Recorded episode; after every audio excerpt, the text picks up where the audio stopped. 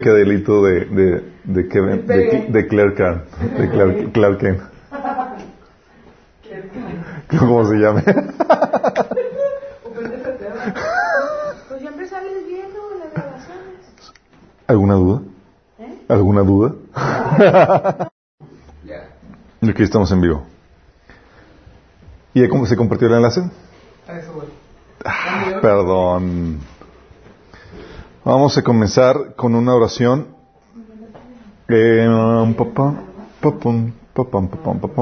Pam. Ok, vamos a poner este tiempo en las manos de Dios. Amado Padre Celestial, damos gracias porque nos das la vida y la oportunidad para podernos reunir, Señor, para hablar de ti y de tu palabra, Señor. Te ruego, Padre, que quites toda interferencia espiritual, Señor. Que, Señor, eh, reprendas a cualquier obra de- del enemigo, cualquier presencia de demonios aquí, Señor, y que tu presencia venga, Señor. Pon un cerco de ángeles alrededor nuestro, Señor. Que la palabra que se hable aquí, Señor, penetre en nuestros corazones, se siembra ahí y produzca el fruto que tú has deseado en nuestras vidas, Padre. Señor, quite cualquier velo del entendimiento de las personas que nos están sintonizando, Señor, que este mensaje sea de bendición y edificación para su vida, Señor. En el nombre de Jesús. Amén. Ok, vamos a hablar del tema de la verdadera cobertura espiritual. Órale. Chan, chan, chan, chan, chan, chan, chan. ok. Quiero hacer una pequeña eh, repaso de lo que estuvimos viendo la vez pasada. Estuvimos, en estas últimas sesiones estuvimos viendo el tema de cómo falsas ideologías o falsas creencias llevan siempre, eh, son de inspiración demoníaca y llevan inevitablemente al abuso de autoridad en las diferentes esferas, tanto en la familia como en la iglesia, como en el gobierno y demás. Sí. Y vimos que parte de esto es porque la estrategia del, del, enemigo siempre es imponerte un yugo de esclavitud. Como a él le revienta que a ti se te haya dado eh, autoridad, y acuérdense que la forma en que se manifiesta la autoridad es con la libertad que Dios te ha dado a ti. Le revienta, él se deleita esclavizándote. De hecho, él quiere quitarte la autoridad esclavizándote de diferentes medios. Eh, habíamos comentado que una de las formas de, esclavizarte es con, por medio del pecado, ¿sí? Libertinaje. Se, eh, nos engaña o el mundo nos engaña que eso es libertad, sí, pero la Biblia dice en Juan 8:34 que el que practica pecado es esclavo del pecado, o sea, la Biblia te dice claramente, no es libertad, sí. De hecho, estaba teniendo una discusión con una persona ayer, persona que siempre me, me sigue, saludos Andrés, eh, y le comentaba que eh, es un principio que no solamente se da dentro de la Biblia, sino que gente o filósofos griegos y demás han, han concluido de que no puede haber libertad sin ley. Porque la ley te pone, te demarca eh, qué puedes hacer y qué no puedes hacer, porque si se sobrepasa ese lineamiento, esa, esa restricción, tú estarías violentando la libertad de alguien más. O sea, tiene que haber ley para poder defender la libertad, tanto tuya como la de los demás. Sí.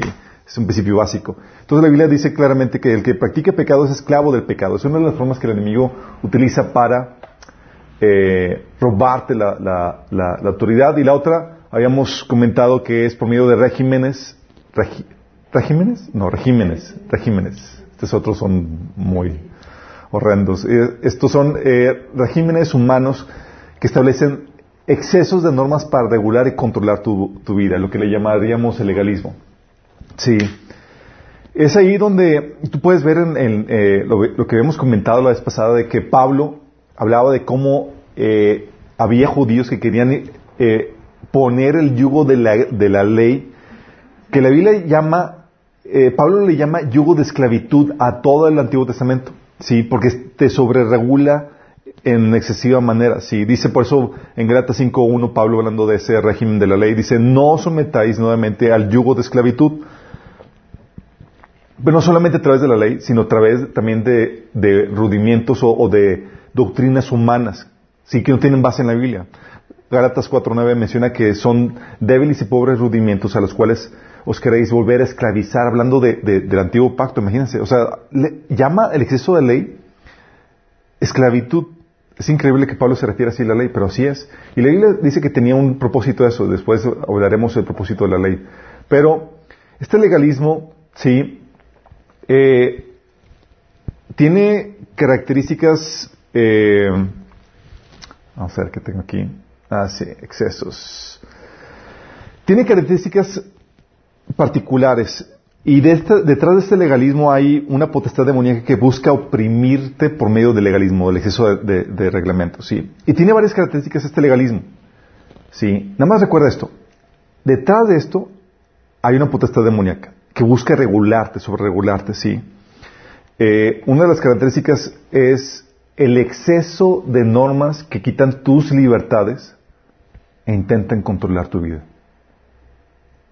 Cuando ves eso, sabes que hay un, en, operando una, hay una actividad demoníaca, es, el enemigo tratando de, de- coartar tu, eh, tu libertad. Y es un sello característico esto. Exceso de normas tratando de quitar libertades, intentando controlar tu vida. Sí. Pero no solamente eso, estos regímenes, estos regímenes, ah, sea en la iglesia, en el, en el gobierno donde sea, eh, siempre cuando están cuando están sobreprotegi- cuando están eh, sobreregulando eso, tienen uno- una car- característica peculiar aparte del exceso de, de- normas. ¿Sabes qué es? Buscan aislarte de cualquier influencia ex- exterior. Es otra car- característica. Eso se ve en muchas cuestiones. Regímenes totalitarios, como por ejemplo el comunismo, o sea, te, te, trataban de vacunar en contra de, de- de sociedades capitalistas y, con libertades como Estados Unidos y hablaba- hablaban cosas horrendas en contra de ellos y les vendían a la gente de- que vivía en, ese total- totalitarismo que, estaban en, la, en, el, en el cielo, en la tierra y mientras que afuera estaban sufriendo cosas terribles. Lo mismo pasa en las iglesias. En las iglesias te venden, eh, cuando operan con este régimen de, legalismo, te venden la, la idea o te prohíben cualquier exposición a cualquier otro eh, eh, grupo religioso, cristiano y demás, e incluso dentro de familias. Hace, hace poco, hace una semana, salió el, el caso de una familia que tenía a sus hijos, eh, los, los tenía oprimidos y los tenía incluso, los encadenaban o los esposaban a sus, a, a- sus cuartos y demás. Sí. Era una familia de- que practicaba homeschooling y demás. Y la niña, eh, una de las niñas logró escapar y un vecino, órale, y eh, eh, vino la policía y encontró que, que estaban oprimiendo a los niños, los estaban manoteando, los estaban, ya para que los encadenes, estamos hablando de, Enfermedad. está grave. Pero, ¿qué hacían? Lo- los ex, los aislaban del exterior, sí. Porque es una de las formas que se utilizan esos esos regímenes para poder controlar a los que están adentro, sí. Sí, qué horror, pero eso es parte, son características. so- tú ves, oye, ¿qué, qué características ti- tiene esta, esta actividad demoníaca que busca quitarte la, la- la- la libertad? Es el exceso de normas que quita libertades y el que te quieran aislar de cualquier influencia exterior. Aislar o vacunar. Y viene acompañado, obviamente, de intimidación, represión eh, o la, desaparición de opositores. Sí, para poder perpetuar ese orden de control que están teniendo, sí. Y esto, como habíamos comentado, se manifiesta en, en las diferentes áreas de la vida. Se manifiesta en el gobierno con regímenes autoritarios, dictatoriales, gobiernos totalitarios que buscan vigilar y controlar toda la vida de los individuos, como ya lo hemos visto a lo largo de la historia, sí. Y en el gobierno, sí. Vimos, por ejemplo, el fascismo, sí.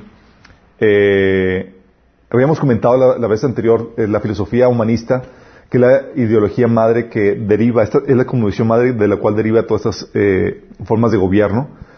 Eh, todas ellas tienen la misma ca- característica del, ex- del exceso de no- normatividad que quita las libertades e intenta controlar tu vida.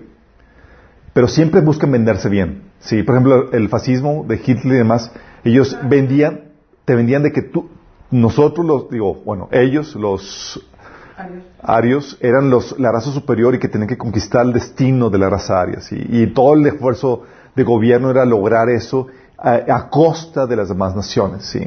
Entonces, obviamente te venden eso y te venden la idea de que eres superior y demás, pues obviamente se vende bien. Tiene que, ven, tiene que tener la cara bonita de ese totalitarismo que se, que se ejerce. El comunismo, obviamente, te venden la idea de, de bonita, la cara bonita de que vamos a desaparecer la pobreza y los pobres todos vamos a ser iguales. Igual de pobres, sí, pero lo que no te dicen. Ah, el socialismo, sí, que busca eliminar la pobreza, los problemas climáticos. De hecho, el socialismo, si no se han dado cuenta, es parte de lo que la ONU quiere ejercer a nivel mundial, sí, apoyado del Papa. por si acaso no saben. Sí, eh, es lo que está buscando. De hecho, la encíclica que sacó de la eh, ecológica de, de las situaciones va eh, apuntando a eso. Sí, está, está muy fuerte. Pero tenemos hoy que lo que estamos lidiando es, dentro de este legalismo tenemos el liberalismo. Sí. Y eso se está viendo mucho en Estados Unidos y también aquí en México ya estamos siendo influenciados en Canadá. Sí, ¿a qué me refiero con esto? Te venden al gobierno como el salvador de las minorías. Y crean derechos donde no hay.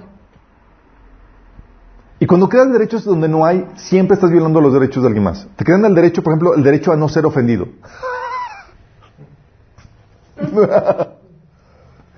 sí. O el derecho a un trato preferencial por tu color de piel o por tu preferencia sexual. Sí. O el derecho a que te llamen como tú quieras, de acuerdo a tu preferencia sexual. Esos, no son derechos, pero cuando, como se crean, estás violentando inevitablemente el derecho de alguien más. Por ejemplo, cuando hablamos de la protección de minorías, eh, cuando haces eso, estás violentando el derecho del resto de la gente. ¿Por qué? Porque estás dando un trato especial de acuerdo al color de piel, sexo, preferencia sexual, y no en base al desempeño, que es cuando, como se debe de juzgar. Sí, todos somos iguales, pero cuando estás dando un trato preferencial, estás dando un preferitismo que va a costa de, otras personas. De hecho, había una, eh, uno de los eh, personas del Senado de Estados Unidos, si mal no recuerdo, era Senado, que consiguió becas y demás, porque hay, eh, hay un apoyo preferencial a los que tengan ascendencia indígena. Si tú ves una anglosajona, güera y demás, y que ella presumía que tenía eh, ascendencia, de, los indígenas de, Estados Unidos. ¿sí? Entonces consiguió becas y, consiguió detalles. Pero cosas que, ¿por qué dártelo? ¿Sí? O sea, se supone que si vamos a juzgar, vamos a juzgar de acuerdo a lo que te mereces, no en base a tu color o qué tan feo o qué tan bonito estás. La culpa, a lo mejor también. Podría ser en base a la culpa, pero en base, pero no la forma correcta de, llevar a cabo eso, sí. Ah, de hecho, no sé si se acuerdan que en base a esto, eh, el, primer ministro de Canadá estaba, estaba presumiendo de que eh, quería o no, no, no, me acuerdo si logró que quería poner dentro de su gabinete a un cierto porcentaje de mujeres. Sí.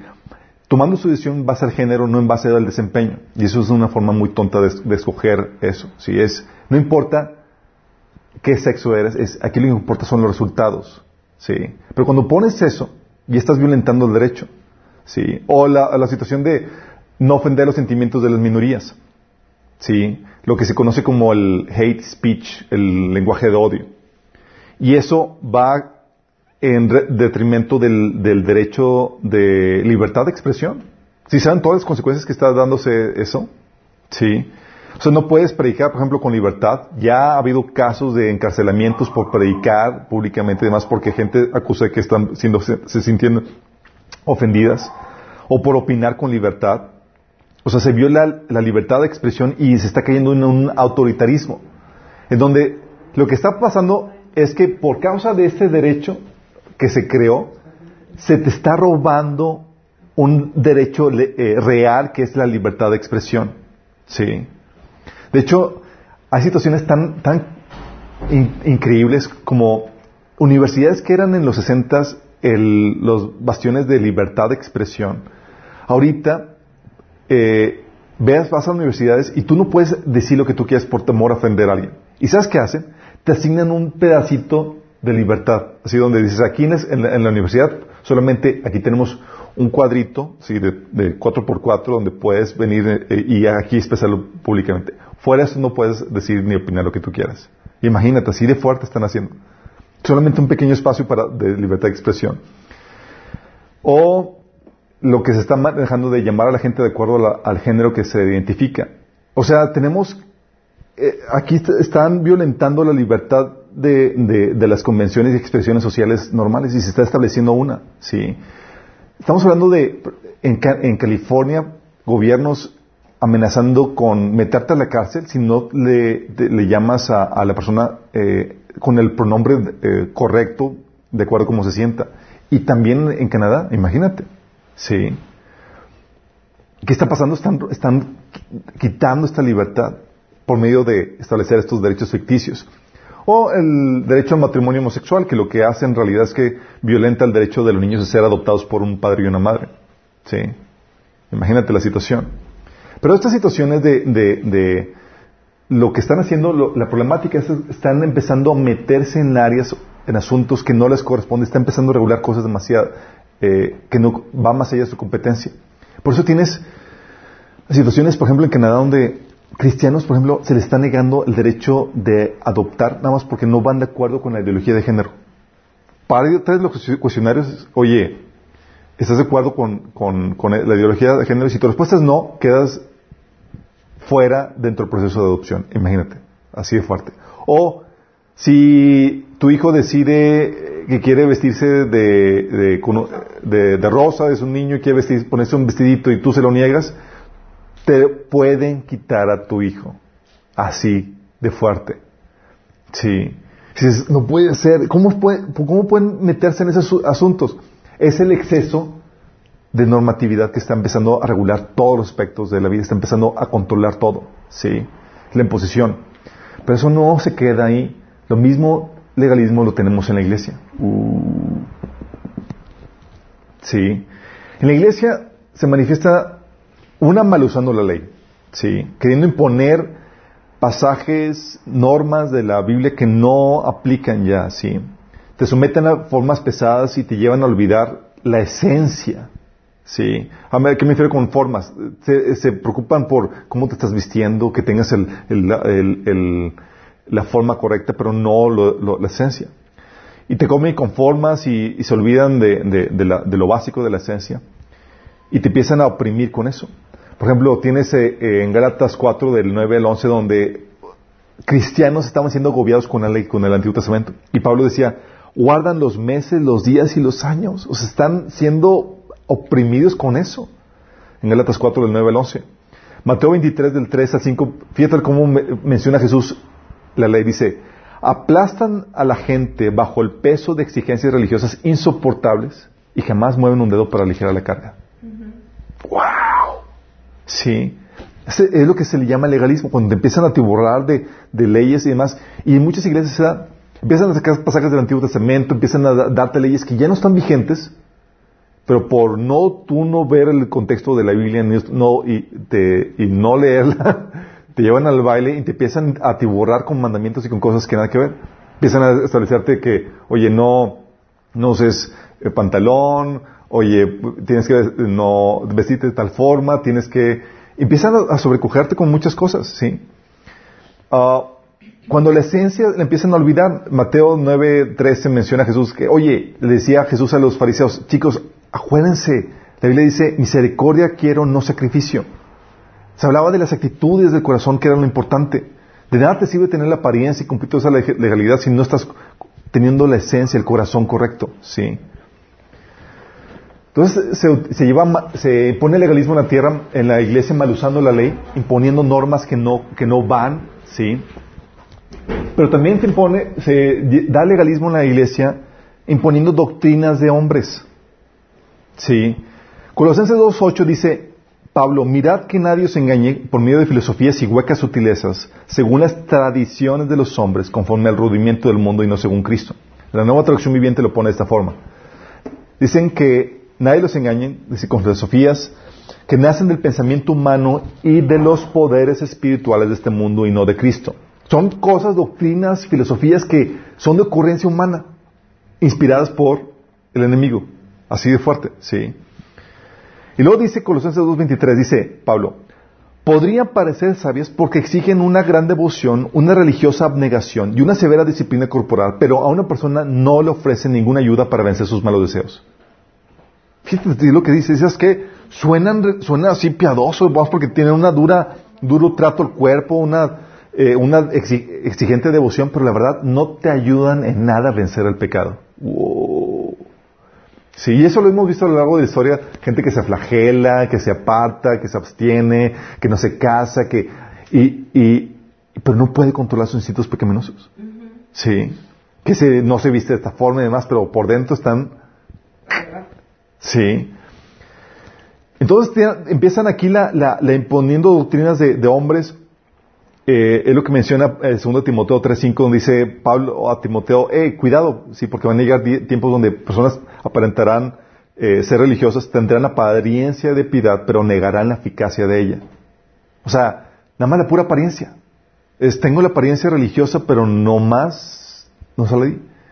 Y eso es muy peligroso porque los humanos somos muy dados a juzgar por las apariencias.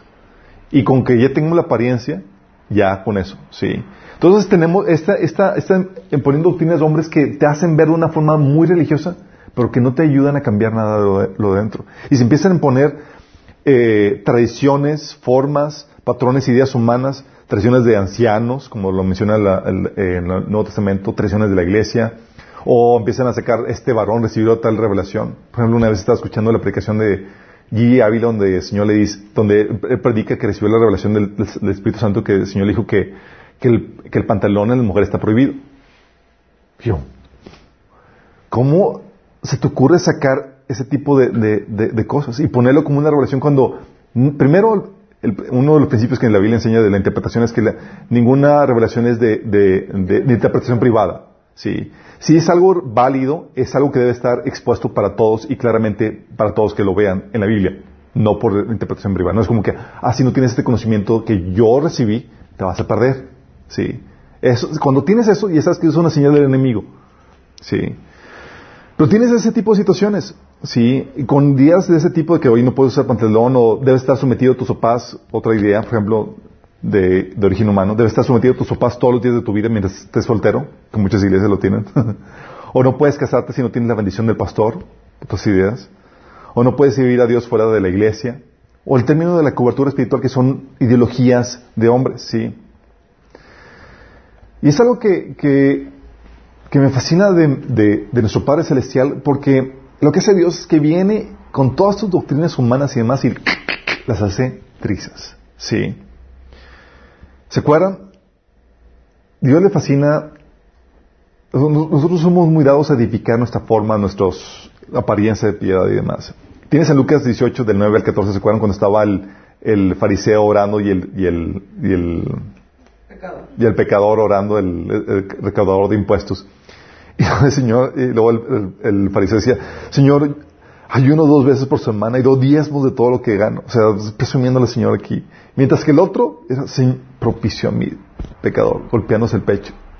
Y uno dice, todos, no, pues este, el otro está pues, genial, ¿no? El, Señor le dice, no, el pecador fue el que salió justificado ahí. El Señor rompiendo el paradigma entre la gente religiosa estaba, ¿cómo Jesús pudo decir esto? Herejía. Pero sí era, le fascinaba a Dios hacer eso. Eh, y es, y todos tenemos esos paradigmas de que eres más espiritual si ayunas, eh, cuando en realidad lo que importa es, ¿tienes los frutos del Espíritu? Sí. O eh, ofrendas tu alabanza eh, y eres infiel a tu esposa. Si Malaquías 2 del 13 al 14 hacían esa, esa, esa acusación de que eh, hacían todas las ofrendas y demás y eran infieles a sus esposas. Sí. Secretaría 7 del, cin- del 15 al, al 10, 6, 6, 58 habla Dios de- del ayuno versus las actitudes. Sí, las empieza a reprender. Así que a veces el Señor incluso le dice a la gente, tengo, estoy asqueado de sus sacrificios. Imagínate ya para que diga el Señor eso. Porque al Señor no le importa la apariencia, le, le importa ese corazón. Sí. Por eso Jesús le decía, ustedes son como tumbas blanqueadas, hermosas por fuera, pero llenas de huesos muertos, de toda clase de impurezas por dentro. Mateo 23, 22. ¿Y qué hace ese efecto? Sí, los efectos del legalismo. Uno es que te desvía, desvía tu devoción haciéndote comprar una falsa cruz. ¿Sí sabes que Cristo, te invita a que tomes tu cruz? ¿A qué se, refiere, se con eso? que seamos suicidas. que mueras a ti mismo y a tus deseos y demás para que vivas a los deseos de Dios. Pero ¿sabes que viene el enemigo? Viene, te vende una falsa cruz, te vende un sacrificio innecesario que Dios no te está pidiendo. Y como el enemigo dice, chin, estos chicos no los voy a poder tentar con libertinaje. Estos sí tienen temor de Dios. Entonces, ¿qué hace el enemigo? Pues los tento con un sacrificio necesario. Y los tengo oprimidos realizando actividades y, y- y- y normativas y demás que Dios no les ha dado. Y, está- Y van a hacer crecer el reino. y que ni van a hacer que sea el reino. ¿Sí? Te venden una falsa cruz, un sacrificio necesario que se contrapone al propósito de Dios en tu vida. Sí, como dice Colosenses 2.23, podrán parecer sabias porque exigen gran devoción, una religiosa abnegación y una severa disciplina. pero dice, pero no ofrecen ninguna ayuda para vencer los malos deseos. Sí.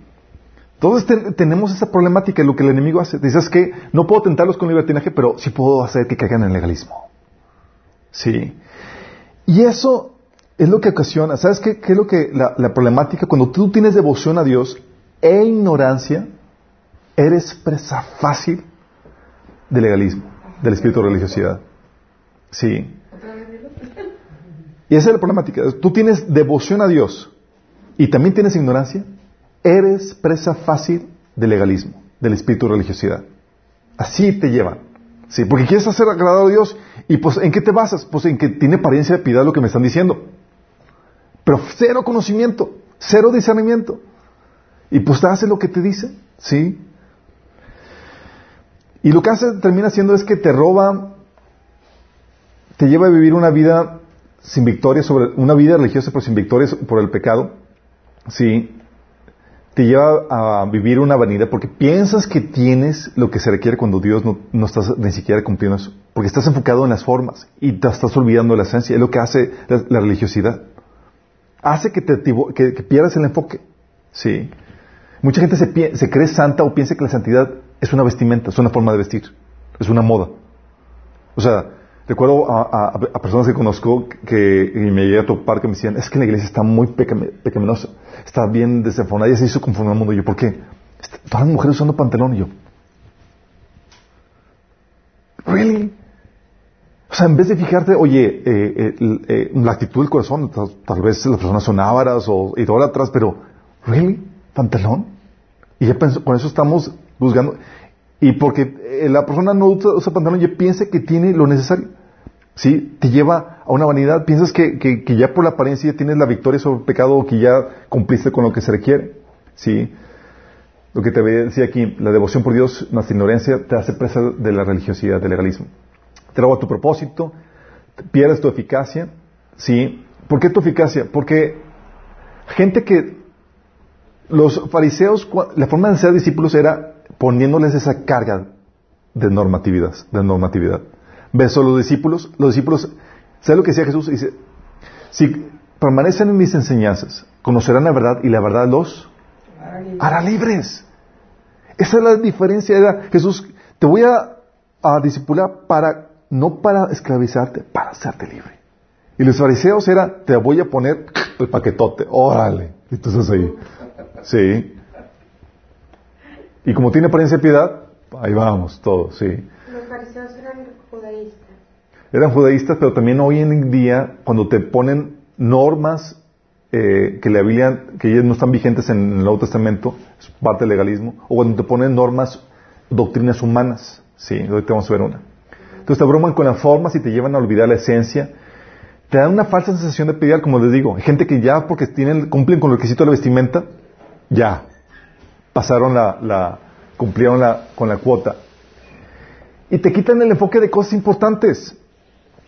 ¿Sí? Oye, trabajar en el fruto del Espíritu Santo, desarrollar el carácter de Dios, la esencia del corazón, ah, bye, bye. Y se empiezan a manifestar los frutos de la, de la carne. Discordia, celos, rivalidades, disensiones, sectarismos, envidia. ah, no sabe cuándo trazar una división apropiada dentro del cuerpo de Cristo y cuándo no, etcétera. Dentro de estos falsos legalismos, este legalismo, como les dije, una de las formas es poniendo normas, reglamentos de la Biblia que no están vigentes, ¿sí? Y la otra es con doctrinas humanas.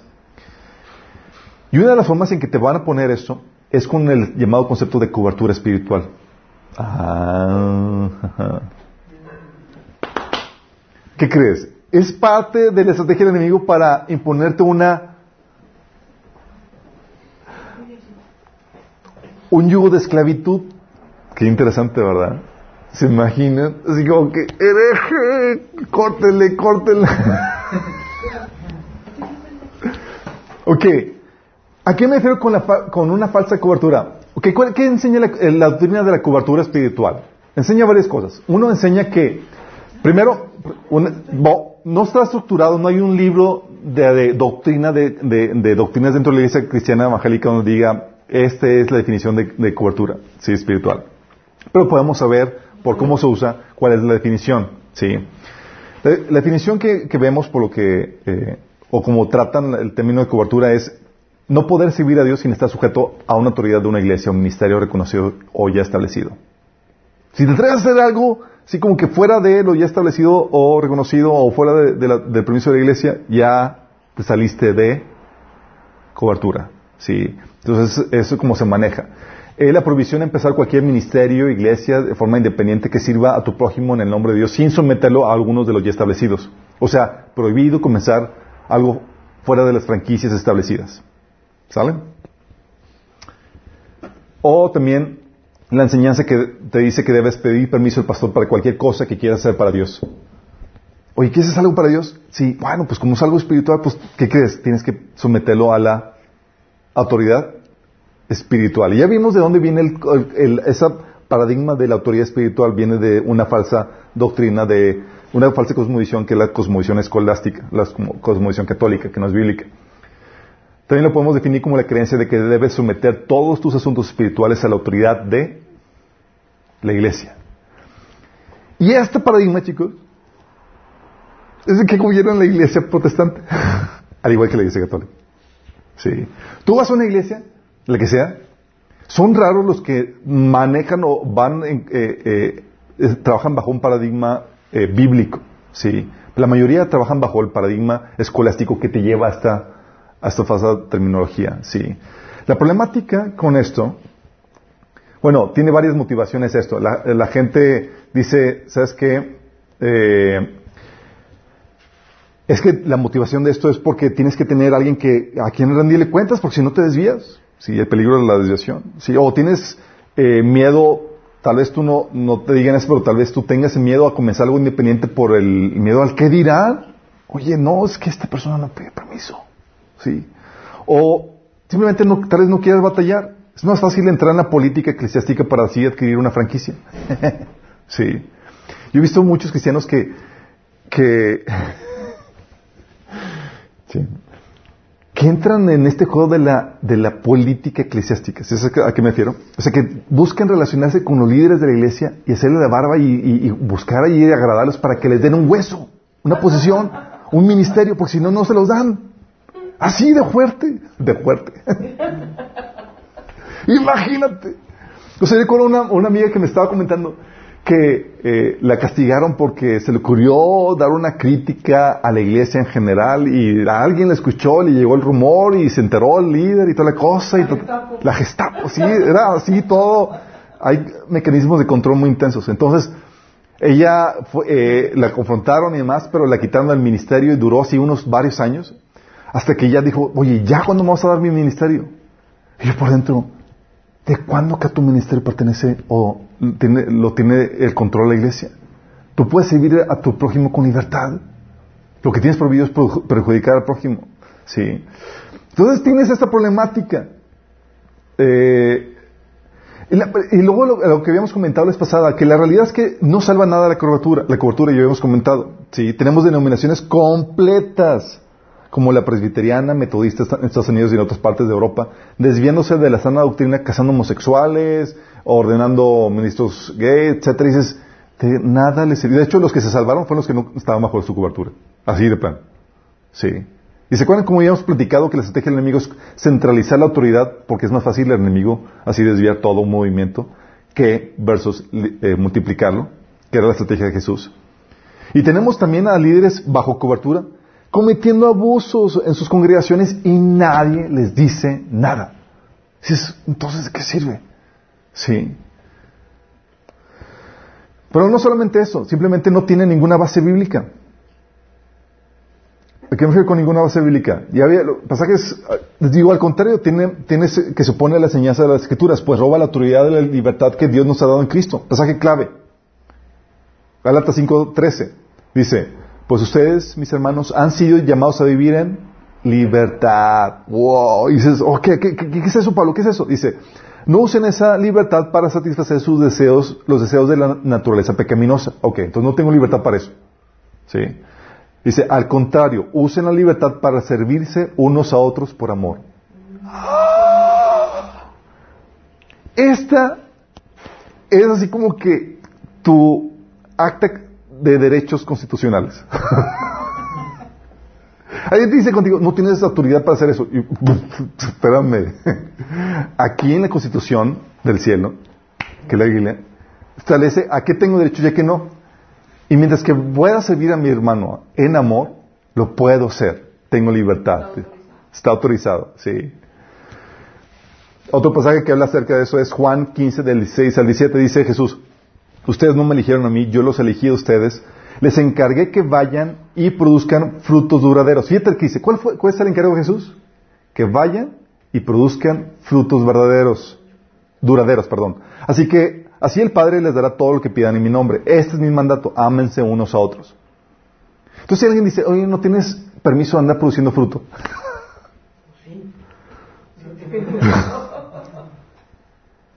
no tienes permiso de andar amando a tu prójimo haciendo buenas obras.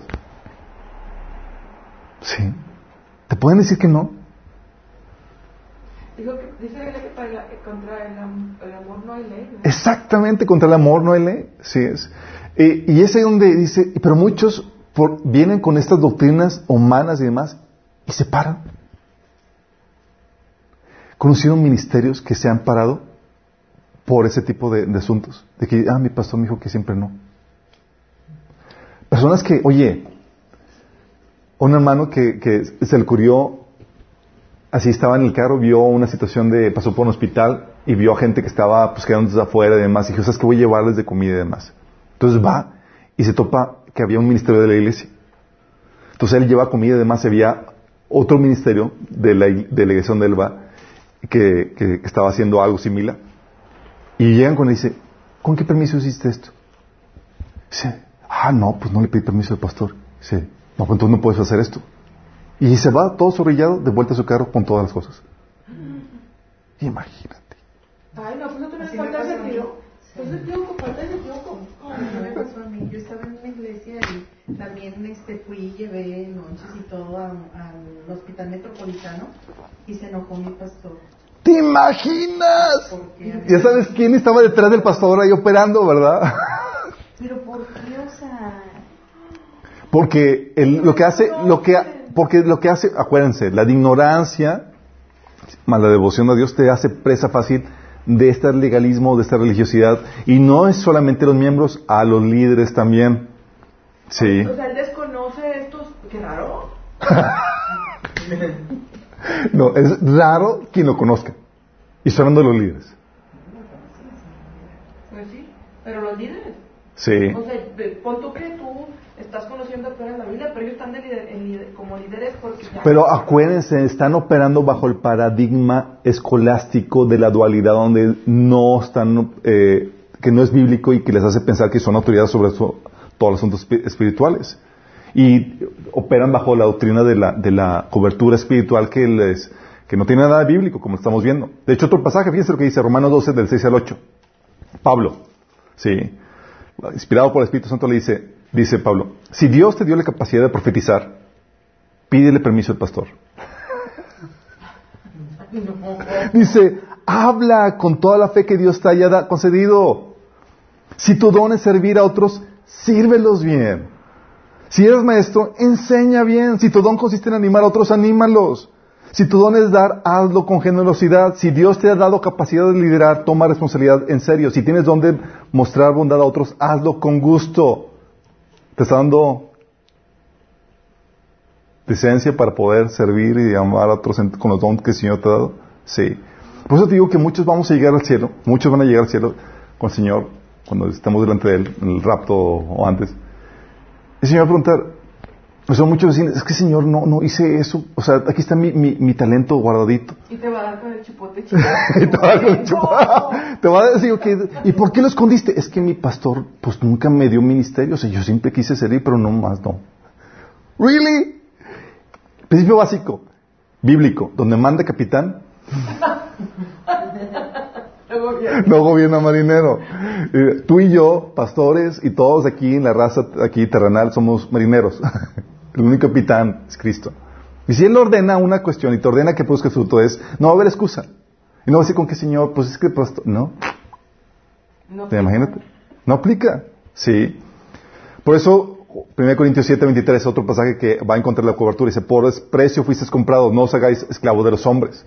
Hay pastores que dicen, yo soy tu autoridad en todos los asuntos espirituales de tu vida. ¿Cuáles son todos los asuntos espirituales de tu vida? Toda mi vida. Toda tu vida. y la Biblia dice, no hagas esclavo de los hombres. Sí, sí, así de fuerte. Y viola todos los principios que habíamos comentado al inicio, por eso fue todo el background. El principio de la autoridad limitada, el principio de la autoridad limitada a un tipo de servicio, etcétera, todo lo que hemos estado hablando. ¿Sale? Pero no solamente eso, va acompañado este, este, este sistema este, de, de, esta doctrina de la cobertura con un, sistema de recompensa. Es decir, si tú te sometes a, este, a, esta, a esta creencia y trabajas bajo este paradigma, eh, eh, va a haber una recompensa porque va a ser aprobado y alabado por los que operan en este sistema, que generalmente son los líderes. Imagínate. Sí, de hecho lo mismo sucede con los, de la, los nazis. O sea, aquellos que, uh, trabajaban bajo ese paradigma por los dirigentes nazis, Hitler y demás, todos eran alabados y los ponían altos líderes y todo. Eh, funciona igual, sí, pero Jesús dice Lucas 26, hay de vosotros cuando todos los hombres hablen bien de vosotros, porque así hacían sus padres con los falsos profetas. Cuidado, sí, eso no es, no lo puedes tomar como un sentido de que, ah, voy bien porque mi pastor me aprueba. No, vas bien cuando vas de acuerdo a la Biblia, sí. Pero también tiene, un sistema de reprensión, represión, sí que es toda la crítica, la oposición, la condenación, la intimidación que da. ¿sí? Y he escuchado muchos cristianos que dicen, que, dan testimonio, dice, y comentan sarcásticamente, mientras que unos dan testimonio de, de, de que Dios les sacó de las drogas, de, de, infidelidades y demás, llega este cristiano, estos cristianos que, que he escuchado, dicen, Dios, yo mi testimonio es que yo sobreviví el espíritu de religiosidad. ¿Por qué? Porque a veces llegas, en, llegas a un sistema eclesiástico, a una iglesias en donde la opresión es tanta y la control y la manipulación es tan fuerte, ¿sí? Que muchos llevan a abortar la fe y la forma en que podían sobrevivir es rescataron su fe, o sea, salían del sistema y no abortaron la fe. Fue como que, ¡oh! sobreviví, ¿sí? Y déjame decirte que es uno de los espíritus más comunes, comunes pero es terrible la opresión, la intimidación, la condenación que viene sobre tu vida es, eh, es sobrenatural. Es sobrenatural. ¿Por qué? Porque estamos hablando de potestades demoníacas. De hecho, mira, si han sentido la presencia de Dios en sus vidas cuando llegan, están alabando a Dios y demás, que sienten, wow, te ministra y demás. ¿Han sentido la presencia del mismo Satanás? Yo nunca lo había sentido en mi vida más que un, una, una, problemática de, de, opresión eclesiástica así de ese tipo, donde yo estaba cuestionando o limit, eh, argumentando que los, los, líderes de la iglesia estaban, eh, tenían una autoridad limitada, ¿sí? Y se me, y se me, y se me alevestó todo el gaño, todo estaba grueso. Esa era tal opresión, tal intimidación tan fuerte que yo recuerdo que estaba buscando al Señor para, porque te simbra, o sea, estás solo contra todo el sistema. Luego estaba orando, estaba eh, yo, digo, por cuestión, porque en la casa había mucho ruido y demás, me apartaba en el carro y me, y me, ponía a orar. Y a veces que está, sientes, cierras los ojos y estás buscando al Señor y que sientes la presencia de, de un demonio así terrible, esos que te pone los pelos de punta de terror que sientes, sí. Y sientes nada más que te está mufando en la frente de la, cara. Yo no, así como que, yo sabía que si abría los ojos iba a ver algo ahí y no lo cierro más. Así de fuerte. Dice, este, híjole, ¿por qué? Porque si, si les descubren su teatrito, se les acaba el juego. Si los exponen, se les acaba el sistema. Sí. Oye, Chu, pero ellos también desconocen estos parámetros. O sea, no les hace el clic, no les ha caído el 20 en esto, por eso no lo hacen. Porque a veces ellos, de vos, ellos quieren, ellos actúan, entre comillas, buscando agradar a Dios y creen que lo están haciendo. Mira, esa es la, esa es la otra problemática el sistema de recompensa no solamente está para los que se someten al sistema, sino también para los que controlan o lideran el sistema, porque hay una gratificación a la carne, a la vieja naturaleza, cuando tienes el control sobre toda la gente. Sí. poderte despojar o aminorar voluntariamente tu autoridad requiere operar, eh, requiere tener, requieres tener sanidad emocional, por ejemplo. Porque muchos utilizan qué tan grande tu ministerio es, qué, cuánta gente tienes para satisfacer sus necesidades emocionales. Entonces opera ahí la cuestión de la carne, en ese sentido. Llenan su vasito emocional con su ministerio. Si es la forma en la que ellos operan. Otros eh, operan, eh, entonces dejar ir a la gente, dejar, perder control a la gente, decir, ah, te puedes ir cuando tú quieras, es minar lo que han construido. Sí. Entonces, esto del sistema de recompensa no solamente es para los miembros, es para los que están eh, arriba. Y aparte, hay una cierta gratificación cuando, cuando sientes ese poder. Sí, hay así, así como que, así como en la película de El Señor de los Anillos, My Precious, así sientes ese, esa gratificación como, wow, nos envíen permiso, me, me honran, me respetan y, o sea, dices, oh, sí, tal poder. Sí, es fuerte. Y déjalo ir a voluntad propia, o sea, quemar el anillo, cuesta. Es así mejor, my precious. Porque alimenta una, naturaleza en la carne, sí. Entonces no es cualquier cosa. Entonces no solamente es una cuestión ideológica, es una cuestión de asuntos del corazón. Sí. Y eso hace que también no veas o que tu corazón te engañe a que no veas con claridad lo que las, escrituras. De hecho, un principio de interpretación de la Biblia es el corazón recto. Si no tienes el corazón recto, vas a torcer las escrituras de acuerdo a, lo que tu corazón está torcido. Sí. Entonces tienes que hay un sistema de represión. De hecho, Jesús hablaba acerca de eso. Por ejemplo, los legalistas de su tiempo, Jesús les eh, hablaba acerca de esto. Dice, el discípulo no es, no es superior a su maestro, ni el siervo superior a su amo. Basta con que el discípulo sea como su maestro y el siervo como su amo. Si el jefe de la casa lo han llamado Belcebú, cuanto más los de su familia. Pregunta, ¿por qué llamaban a Jesús Belcebú? Porque rompía las normas. Porque se salía del control de los líderes religiosos. No guardaba el sábado, de acuerdo como los, líderes religiosos establecían, a como ellos querían. O sea, no se sometía a Jesús a, sus lineamientos, ¿sí? Y luego, aparte de eso, liberaba, sí, demonios, y, hacía sanidades y demás el sábado y demás. Entonces, era, entonces, quizás que este lo debe hacer por el poder de Satanás porque lo hace el sábado. Sí.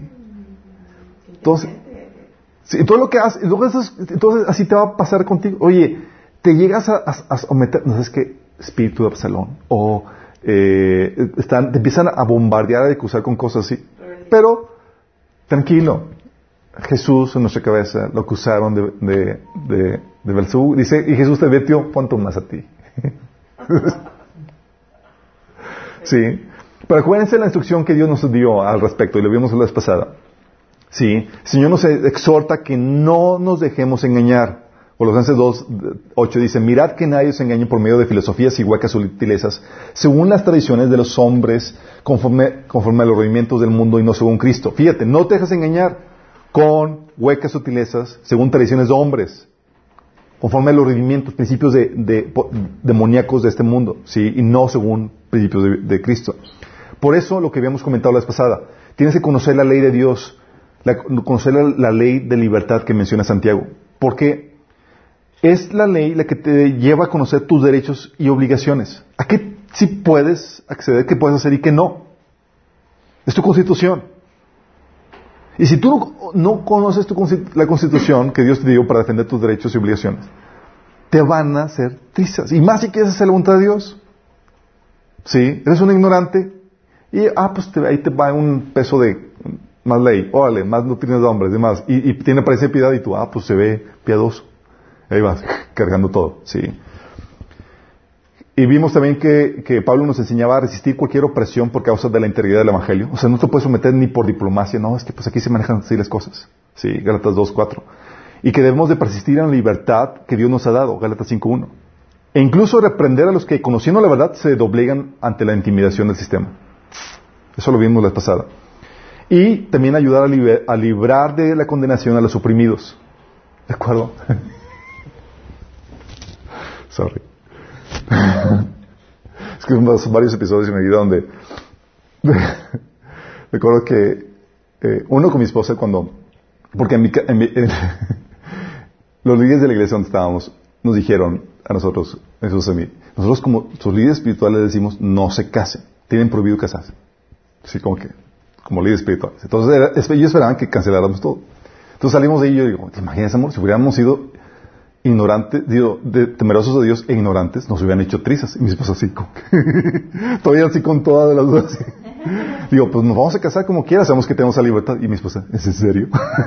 Sí, te- porque te oprime eso, ¿sí? Y en otras situaciones, cuando estaba en la escuela y estamos haciendo un estudio, una organización cristiana, amigos cristianos intimidados por sus líderes de las iglesias a que les decían, no tienes permiso participar en esa asociación. Imagínate, todos, todos desarrollados. Y dicen, Alberto, ¿usted realmente estás seguro de lo que estás haciendo? Y yo, pues sí, digo, tenemos libertad. Pero causa intimidación eso, sí. Por eso el Señor nos lleva a llevar a libertad, a, a librar a los que están oprimidos. Entonces, cuando hablamos de falsa cobertura, hablamos a este, a, este, a, este, a este control, a este legalismo, a esta religiosidad que lleva a controlar tus vidas, a violentar tu libertad que Dios te ha dado. ¿sí? Pero sin embargo hay una verdadera cobertura espiritual. ¿sí? Y es la que quiero que veamos para que entendamos qué. ¿sí? Ok, cobertura espiritual. El verdadero término de cobertura espiritual o protección espiritual, que sería la, la- la versión correcta. Protección espiritual. Protección primero de qué? ¿A alguien se les ocurre? ¿Protección de qué? De todo. De todo. De los ladrones. Protección de, en caso de fallecimiento, un seguro de vida. ¿Protección de qué? En la parte fí- todo, todo, física, mental, emocional, espiritual. Es protección, chicos. Cuando hablamos de protección en la Biblia, hablamos, o cobertura en la Biblia, sí. La Biblia no menciona el término de cobertura primero, sí. Pero habla un término de protección, sí. Y sí maneja el, concepto, sí. Y es una protección, a que, protección de que te desvíes, de que vivas en desobediencia, alejado de Dios, alejado del propósito de Dios para tu vida. De que te salgas de la protección de Dios y te expongas al ataque del enemigo. De que estés en desobediencia como un incrédulo. Sí. Y es esta protección que el Señor marca en Mateo 18:14, cuando Jesús dice, no es la voluntad de vuestro Padre que está en los cielos que se pierda uno de estos. Sí. Cuando hablamos de esto, es esta protección, es Dios no quiere que te pierdas. Ahorita estás en la fe, pero mañana no sabemos. ¿Sí? Y nadie asegura que vas a llegar hasta el final. Bueno, ¿qué se quiere hacer? Requiere, queremos protegernos mutuamente para ayudarnos a persistir hasta el final. Es esa la protección de la que estamos hablando. ¿Sí me explico? Entonces, hay gente que dice, no, es que es una protección espiritual, es una protección de los ángeles caídos. Sí, porque leen el pasaje de 1 Corintios 11 días que dice, por lo cual la mujer debe tener, tener señal de autoridad sobre su cabeza por causa de los ángeles. Sí. Dicen, ay, ¿cómo que tener- debe tener señal de autoridad sobre su cabeza por causa de los ángeles? Pues, ¿qué, qué, ángeles? Unos pastores dicen, por causa de los ángeles caídos. Es decir, que si sale de la autoridad de su, de su marido, pues los ángeles caídos les van a dar su material se les van a dar. O la otra es que se salen de la protección de los ángeles que Dios asignó, si saben que tenemos ángeles protectores que nos guardan. Sí, pero, pero no te van a guardar si te sales del- de, del- de la, de la voluntad de Dios para tu vida. ¿sí? Si te metes ahí en desobediencia, pues te expones tú solo. ¿sí? Entonces, a este tipo de protecciones que estamos hablando, protección espiritual en ese sentido. Pero llega la pregunta, ¿quién ofrece dicha protección? El mandamiento, el mandato. Dios. Dios. ¿Quién te da cobertura espiritual? En el término redimido, correcto. El temor a Dios te da la protección. Temor a Dios, Dios. Por default, las autoridades establecidas por Dios en cualquier área. ¿Se acuerdan? Que Dios oh, reali- lleva a cabo su voluntad por medio de las autoridades establecidas. Y todas las autoridades tienen autoridad limitada, entonces tienes varias autoridades en tu vida para diferentes áreas. ¿Se acuerdan? Por eso Romanos 13.1 dice, sométanse toda persona a las autoridades superiores porque no hay autoridad sino de parte de Dios y las que hay por Dios han sido establecidas. Entonces cuando vas a la, estás en, la casa de tus padres, te sometes a los padres, estás bajo la protección de ellos, en tu trabajo, tus jefes, en tu escuela, a los maestros y directores, en tu iglesia, tu pastor. Pero hay una protección especial que la, Biblia provee por medio del cuerpo de Cristo. ¿Sí? La cobertura que se da por medio de la iglesia. ¿Sí? Y es aquí donde vamos a ver cómo opera la protección que ofrece la iglesia. Ok. Hay una protección que la Biblia que la Biblia enseña que te da el cuerpo de Cristo. Y cuando hablamos de que, te da el cuerpo de Cristo, te lo da por los diferentes elementos que componen el cuerpo de Cristo. Uno de ellos es el Espíritu Santo, que es el que da vida al cuerpo de Dios. Fíjate lo que dice la Biblia. Efesios 4:30. Dice, no contristéis al Espíritu Santo con el cual fuiste sellados para el día de redención. ¿Sabes qué pasa cuando tienes el Espíritu de Dios y pecas? Se contrista. Se contrista. El problema es que tú también sientes esa tristeza. Dices, ¡ay! Siente, ¿Te sientes esa tristeza de Dios? Si estás sensible al Espíritu, si ya lo callaste, pues ya. Eh, por eso, 2 Corintios 7, 10 dice, porque la tristeza que es según Dios produce arrepentimiento para salvación, de que no hay que arrepentirse. Esa tristeza no te tienes que arrepentir de sentirte triste. Pero la tristeza del mundo produce muerte. Entonces cuando contristas al Espíritu Santo, Él te hace sentir esa tristeza y la sientes. O sea, te has sentido así, cucaracha, bicho, así, así, cuando estás, ay, Señor, otra vez te fallé. Y la lágrima de que chino, Señor, otra vez. Sí. Por eso, 2 Corintios 5, 14 dice, porque el amor de Cristo nos constriñe. ¿Sabes qué es eso? No, no está hablando de que te extriñe, de que no, no, está hablando de que te obliga, te, te, te lleva a, a obedecerlo. Porque tal es el amor de Dios por ti que no quieres defraudarlo. Sí. Porque Dios te amó, ahora Dios, ahora te sientes comprometido, deudor por el amor que Él derramó en tu vida. Sí. Entonces, una parte le imparte el Espíritu Santo, otra parte de, la cobertura de la protección la imparte, obviamente para tener el Espíritu Santo, para tener esa, protección donde te sientas mal y no peques con libertad, tienes que tener el Espíritu Santo en tu vida. Sin eso no hay ese tipo de protección. ¿sí? Oye, yo no me siento mal cuando peco. Pues estamos ya hablando que te tienes primero que arrepentir y entregar a Cristo, ¿sí? Oye, no me siento mal si no leo la Biblia. Oye, no me siento mal si, digo maldiciones. Yo no me Tiene que haber una conversión para que haya ese cambio, donde te sientas mal por desagradar a Dios. ¿Sale? Entonces, si no hay esa, esa característica es, no hemos tenido una conversión, ¿sí? El Espíritu Santo, el Espíritu Santo no, todavía no mora en ti. Y la otra protección es por medio del Espíritu Santo y la otra es por medio de los líderes de la iglesia. ¿Sí? Dice Efesios 4 del 11 al 12.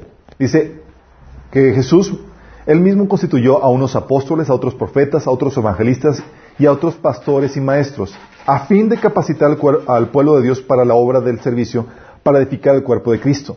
Y él ha puesto líderes, el cuerpo de Cristo, para poderte llevar a un crecimiento, una madurez para que no te pierdas. Así ya no vas a ser como un niño llevado por cualquier viento de doctrina, sino que vas a tener la capacidad de discernir el engaño del enemigo y poder estar a salvo, ¿sí? Y no solamente por medio de la enseñanza, sino también por medio de la, de la autoridad para poder sancionar el pecado dentro de la iglesia, ¿sí?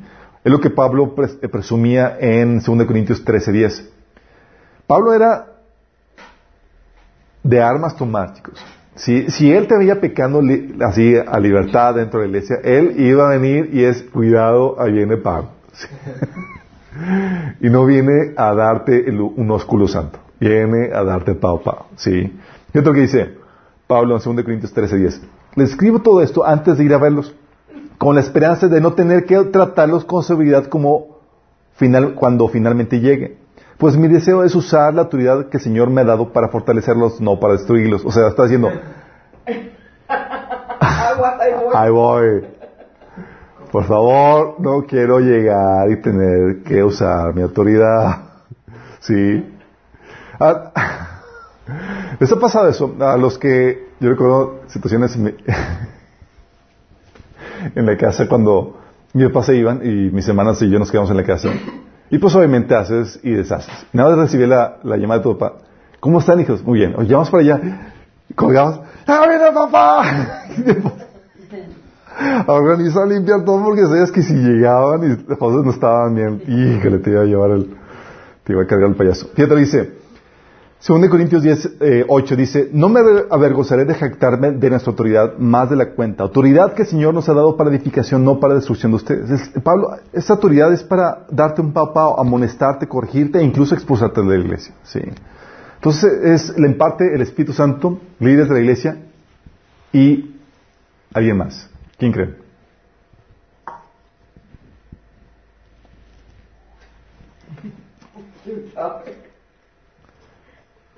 Cualquier cristiano en general. Cualquier hermano en Cristo. Santiago 5, del 19 al 20 dice, en hermanos míos, si alguno de ustedes se extravía de la verdad y otro lo hace volver a ella, recuerden que quien hace volver a un pecador de su extravío lo salvará de la muerte y cubrirá muchos pecados. ¿Quién es el otro que lo hace volver? Cualquiera. ¿Sí te das cuenta? ¿Te acuerdas cuando eh, Caín mató a Abel y Dios le pregunta, ¿dónde está tu hermano? Y Caín le dice, ¿acaso soy guarda de mi hermano? Y Dios dice con cara, "Duh, claro, por eso te estoy preguntando. Somos guarda de nuestro hermano. Hay una corresponsabilidad. En teoría no debemos dejarlo pecar así con toda libertad sin que sienta un jalón de orejas. Dice Hebreos 10 del 24 al 25. Dice, preocupémonos los unos por los otros. ¿Tú te preocupas por tu hermano? Sí. Si te preocupas, estamos, estamos ofreciéndose cobertura. Dice, a fin de estimularnos al amor y a las buenas obras, no dejando de congregarnos, como acostumbran hacerlos algunos, sino animándonos unos a otros con mayor razón, ahora que vemos que aquel día se acerca. Sí. Gálatas 6, del 1 al 2. Fíjate cómo está, enseñando que la cobertura, esta protección la da al cuerpo de Cristo en general, no solamente el Espíritu, no solamente el liderazgo. Gálatas 6 del 1 al 2 dice, amados hermanos, si otro creyente está dominado por algún pecado, ustedes que son espirituales deberían ayudarlo a volver al camino recto con ternura y humildad. Tengan mucho cuidado de no caer ustedes en la misma tentación. Ayúdense a llevar los unos las cargas de los otros y obedezcan de esta manera la ley de Cristo. Fíjense, ¿a quién escribe esto? Si otro creyente está dominado por el pecado, ustedes que son espirituales deben ayudarlo a volver al camino correcto, con ternura. Está hablando de ustedes chicos que son de la iglesia. Si un hermano se está desviando de más, háganlo de vuelta. ¿Sí te das cuenta cómo le está pasando la bolita a la iglesia en general? O Hebreos 13:13, 13, yo 3:13 que dice, adviértanse unos a otros todos los días mientras dure ese hoy para que ninguno sea engañado por el pecado y se endurezca contra Dios. Está hablando cristianos. Esta versión dice, adviértanse unos a otros. La Reina Valera dice, exhórtense unos a otros. Oye, mientras que está en la opción de, de- de- del amor de Dios y el perdón de Dios, te voy a jalar las orejas para que no te desvíes. ¿Sí? Colosenses 3, 16 dice, la palabra de Cristo mora en abundancia en vosotros, enseñándoos y exhortándoos unos a otros con toda sabiduría. ¡Wow! ¿Sabes qué te está diciendo esto? Te está dando autoridad. ¿A qué? A enseñar a tu prójimo, a tu hermano, y a exhortar, a jalar las orejas. Qué interesante, ¿no? Porque me ha tocado que dices, ¿y quién eres tú para decirme eso? Tu hermano, hombre, este hermano. ¿Sí? ¿Quién te dio autoridad? Cristo me dio autoridad. Así es. ¿Sí? Y no importa que sea un pastor. Aquí, acuérdense, nada más Cristo es la cabeza y todos los demás somos raza. ¿Sí? Eh, aunque esto es verdad para todos, chicos, esto es principalmente un peso de responsabilidad, ¿sabes para quién? Para, para ti si tu hermano pecó contra ti. Oye, tu hermano pecó contra ti, tú ya te descargas con Dios, ya perdonaste la ofensa y demás, ahí no termina el asunto, de acuerdo a Cristo. Sí. De acuerdo a Cristo, tú tienes una responsabilidad de amonestar al hermano, no para descargarte, no para que enmiende el problema, es para que no se desvíe del mal camino. De hecho, ¿se acuerdan la parábola de las, de las 100 ovejas y que una se, eh, se- dice que el pastor deja a la, oveja y eh, va por la perdida? ¿Se acuerdan? ¿En qué contexto le dice Jesús eso? Jesús termina esa parábola diciendo, por eso es la voluntad de mi Padre, eh, no es la voluntad de mi Padre que ninguna de estas ovejas, de que ninguno se pierda. Y luego dice Jesús, por lo tanto, si tu hermano peca contra ti, ve y repréndelo. O sea, que una forma de ir por la oveja perdida es reprendiendo al hermano cuando peca contra ti. ¿Por qué? Porque si nadie lo para en su pecado, puede seguir agarrando un monte y va y va y la oveja. ¿Sí me explico? Es donde la reprensión se hace después de haber hecho tu proceso de sanidad, ya te lo perdonaste, resolviste el asunto, pero lo haces por amor al prójimo, no para esquitarte. Por amor al que te hizo el pecado. ¿Sí explico? Ah, ¿verdad? Entonces es principalmente para el pecado, y, eh, pero también es para cualquiera que detecta el error, pero aquí va la, la, enseñanza. De hecho, por eso dice Jesús que eh, eso viene en Mateo 7, del 3 a 5. Si tú ves, detectas el error de tu hermano, puedes reprenderlo, pero antes, viendo primero que tú hayas corregido esa cuestión que vas a reprender. Sí. Dice, ¿Por qué te fijas en la astilla que tiene tu hermano en el ojo y no le das importancia a la viga que está en, el tuyo? ¿Cómo puedes decirle a tu hermano, déjame secarte la astilla del ojo cuando ahí tienes una viga en el tuyo? Hipócrita, saca primero la viga de tu, tu propio ojo y entonces verás con claridad para secar la astilla del ojo de tu hermano. Déjame decirte algo. Es una realidad que es más fácil ver el error en el prójimo que en ti mismo. Y Jesús quiere aprovechar esta facilidad con la que ves el error de los demás para que lo utilices como espejo. Oye, es que este hermano está batallando con esto. Y el Señor te dice, eh, antes, ¿ya viste eso? Ok, tienes que exhortarlo, pero antes, utiliza eso que estás viendo para autoexaminarte. ¿Cómo estoy yo en eso? Ay, no, no, pues sí, ya estoy mal. Sí. Porque es, más, es muy fácil que tú obvíes lo que está sucediendo contigo. Sí. Y entonces esto es una muestra de amor. De hecho, como dice Proverbios 13, 24, que, el que, el corregir a alguien es amarlo. Sí. O lo dejarías, es más cómodo dejarlo que rienda suelta y que haga y deshaga en su vida. Sí. Es menos incómodo. ¿Quién imparte esta protección, chicos? Ah, o mejor dicho, ¿a quién se imparte? Se imparte a cualquier miembro del cuerpo de Cristo. A los cristianos en general. Y esto es sin importar que sea parte o no de tu iglesia. ¿Sabes cuál es el único requisito? Con que se llame cristiano o se llame hermano. Ah, ¿eres hermano? Sí.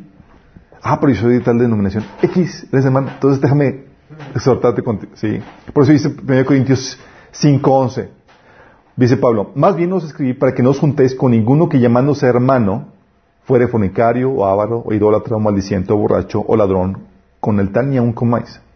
Fíjate, no dice, con ninguno que forme parte de tu denominación que esté en ese pecado. No dice eso. O no dice con ninguno que, que eh, aún no, ni hace la, distinción de que sea líder o no, es con que sea hermano. Sí, se lleva a cabo esto. Imagínate.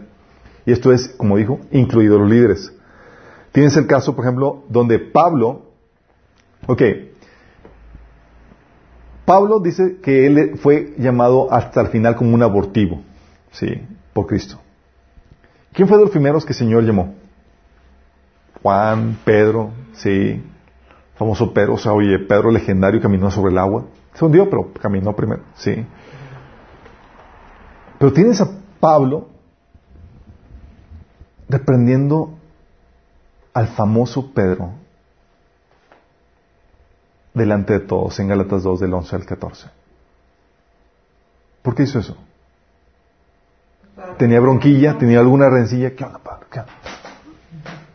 Sí, tenía el concepto de cobertura espiritual. ¿Sabes qué dicen muchos líderes hoy en día? Dicen que he escuchado a iglesias, líderes de iglesias, que un miembro de la iglesia no puede reprender a un pastor porque tiene que ser alguien del mismo nivel. Imagínate.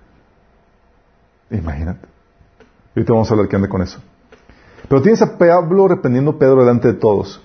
No eran de la misma denominación, pero se sabían parte del cuerpo de Cristo. Pablo tenía su propio movimiento, sí, de iglesias, Pedro el suyo, diferentes mercados, diferente todo. Y aún así, como se distinguían parte del cuerpo de Cristo, sabían que debían de jalarse las orejas unos a otros. Sí. Y también tienes el caso, por ejemplo, de Priscila y Aquila en Hechos 18, 24, 26, donde, ¿sabes qué hizo Priscila y Aquila? Al famoso Apolos, elocuente para la predicación y demás. Lo mandaron a llamar Apolos. Te estás desviando aquí, mi chavo. Y le empezaron a enseñar el camino del Señor de una forma más correcta. Imagínate. Qué humildad de esos líderes para, re- para recibir la reprensión, chicos, y la amonestación. Muy diferente a lo que vemos hoy en día. Hay de ti si tú reprendes o alguien reprende al líder de la iglesia enfrente de todos. Se hace, estalla la bomba. Hay de ti si se te ocurre llamar a, a- un líder, a un predicador, a que, ¿sabes qué? Déjame enseñarte qué onda con esto. Aquí la regaste en lo que predicaste. Bomba, sí. Pero tú ves que eh, alguna cualidad que se veía en, el- en la iglesia primitiva era esa humildad para recibir esa reprensión. Sí. Entonces, por eso no se acentúa a los líderes. Santiago 5, 19, ya lo leímos, dice, si alguno de ustedes, y no hace distinción, líderes o no líderes, sí. Gálatas 6, 1 dice, si alguien es sorprendido en pecado, y no está diciendo, excepto los líderes, esos líderes los tienen que tomar o tratar de forma diferente. O 18, Mateo 18, 15, si tu hermano peca, no te está hablando, no pone estatus aquí, no hace distinción de estatus, sí. El Señor nos dejó muy claro en Mateo 23, 8. Dice, uno es vuestro maestro, el Cristo, y todos ustedes son hermanos. Todos y todo el liderazgo en la iglesia son hermanos, son de cada raza. Encaja dentro de esta, de esta. Y es necesario, chicos, sí. Y es aquí la cuestión, ¿cómo se imparte esta cobertura, chicos? Esa protección. Varios, varios pasos para impartir esta protección. Uno, primero cerciórate de no estar cometiendo el mismo error. Y si sí, ponte cuentas primero. Mateo 7 del 3 al 4 lo vimos. Es fácil ver primero la viga, el pecado en tu prójimo antes que la tuya. Pero el Señor te dice, saca primero la viga de tu propio ojo y entonces la de tu prójimo. Señor te dice que no saques la de tu prójimo, no te está diciendo, no lo hagas chicos. No, te está diciendo, aprovecha para primero poner tu vida en orden en ese sentido. Y tenlo siempre en cuenta porque es muy importante esto, ¿sabes por qué? Porque lo que el Señor te invita es a reflexionar en tus pecados. Y eso te da una dosis de humildad para po- poder tratar el pecado de tu prójimo. Recuerdo situaciones donde, porque yo empecé a poner este, este, este versículo en práctica,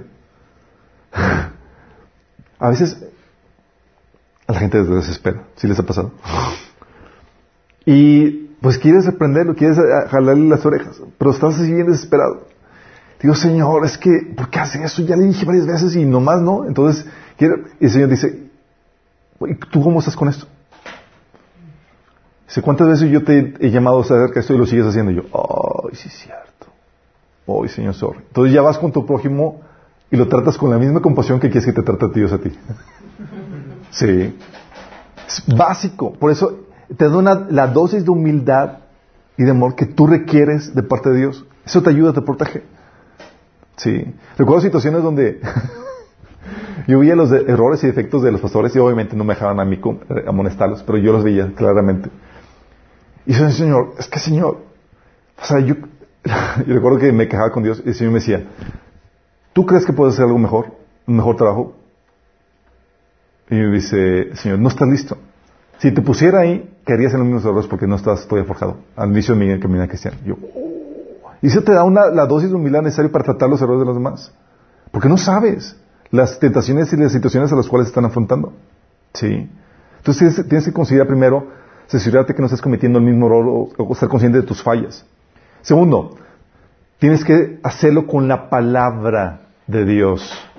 La Biblia dice en 2 Timoteo 3, del del 16 al 17, toda la escritura es inspirada por Dios y útil para enseñar, para reprender. ¿Quieres reprender a alguien? Utiliza la Biblia, mi chavo. Dice, para corregir y para instruir en la justicia. Entonces, ¿quieres corregir a alguien? Por favor, no saques tus ondas y tus ideas y tus mafufadas. Sí, es, ok, voy a usar, tengo que usar la Biblia. Ah, pero no me sé ningún versículo. Pues no, pues pasas. no, está- no puedes. Sí, es con la Biblia. De hecho, 2 Timoteo 4, 2, Pablo le da esta instrucción a Timoteo, le dice, redarguye, reprende y exhorta con paciencia y doctrina. ¿Sabes a qué se ve con esto? Con la Biblia. Porque no puedes reprender la mano en cosas que no viene en la Biblia. ¿Sí me explico? Recuerdo una si-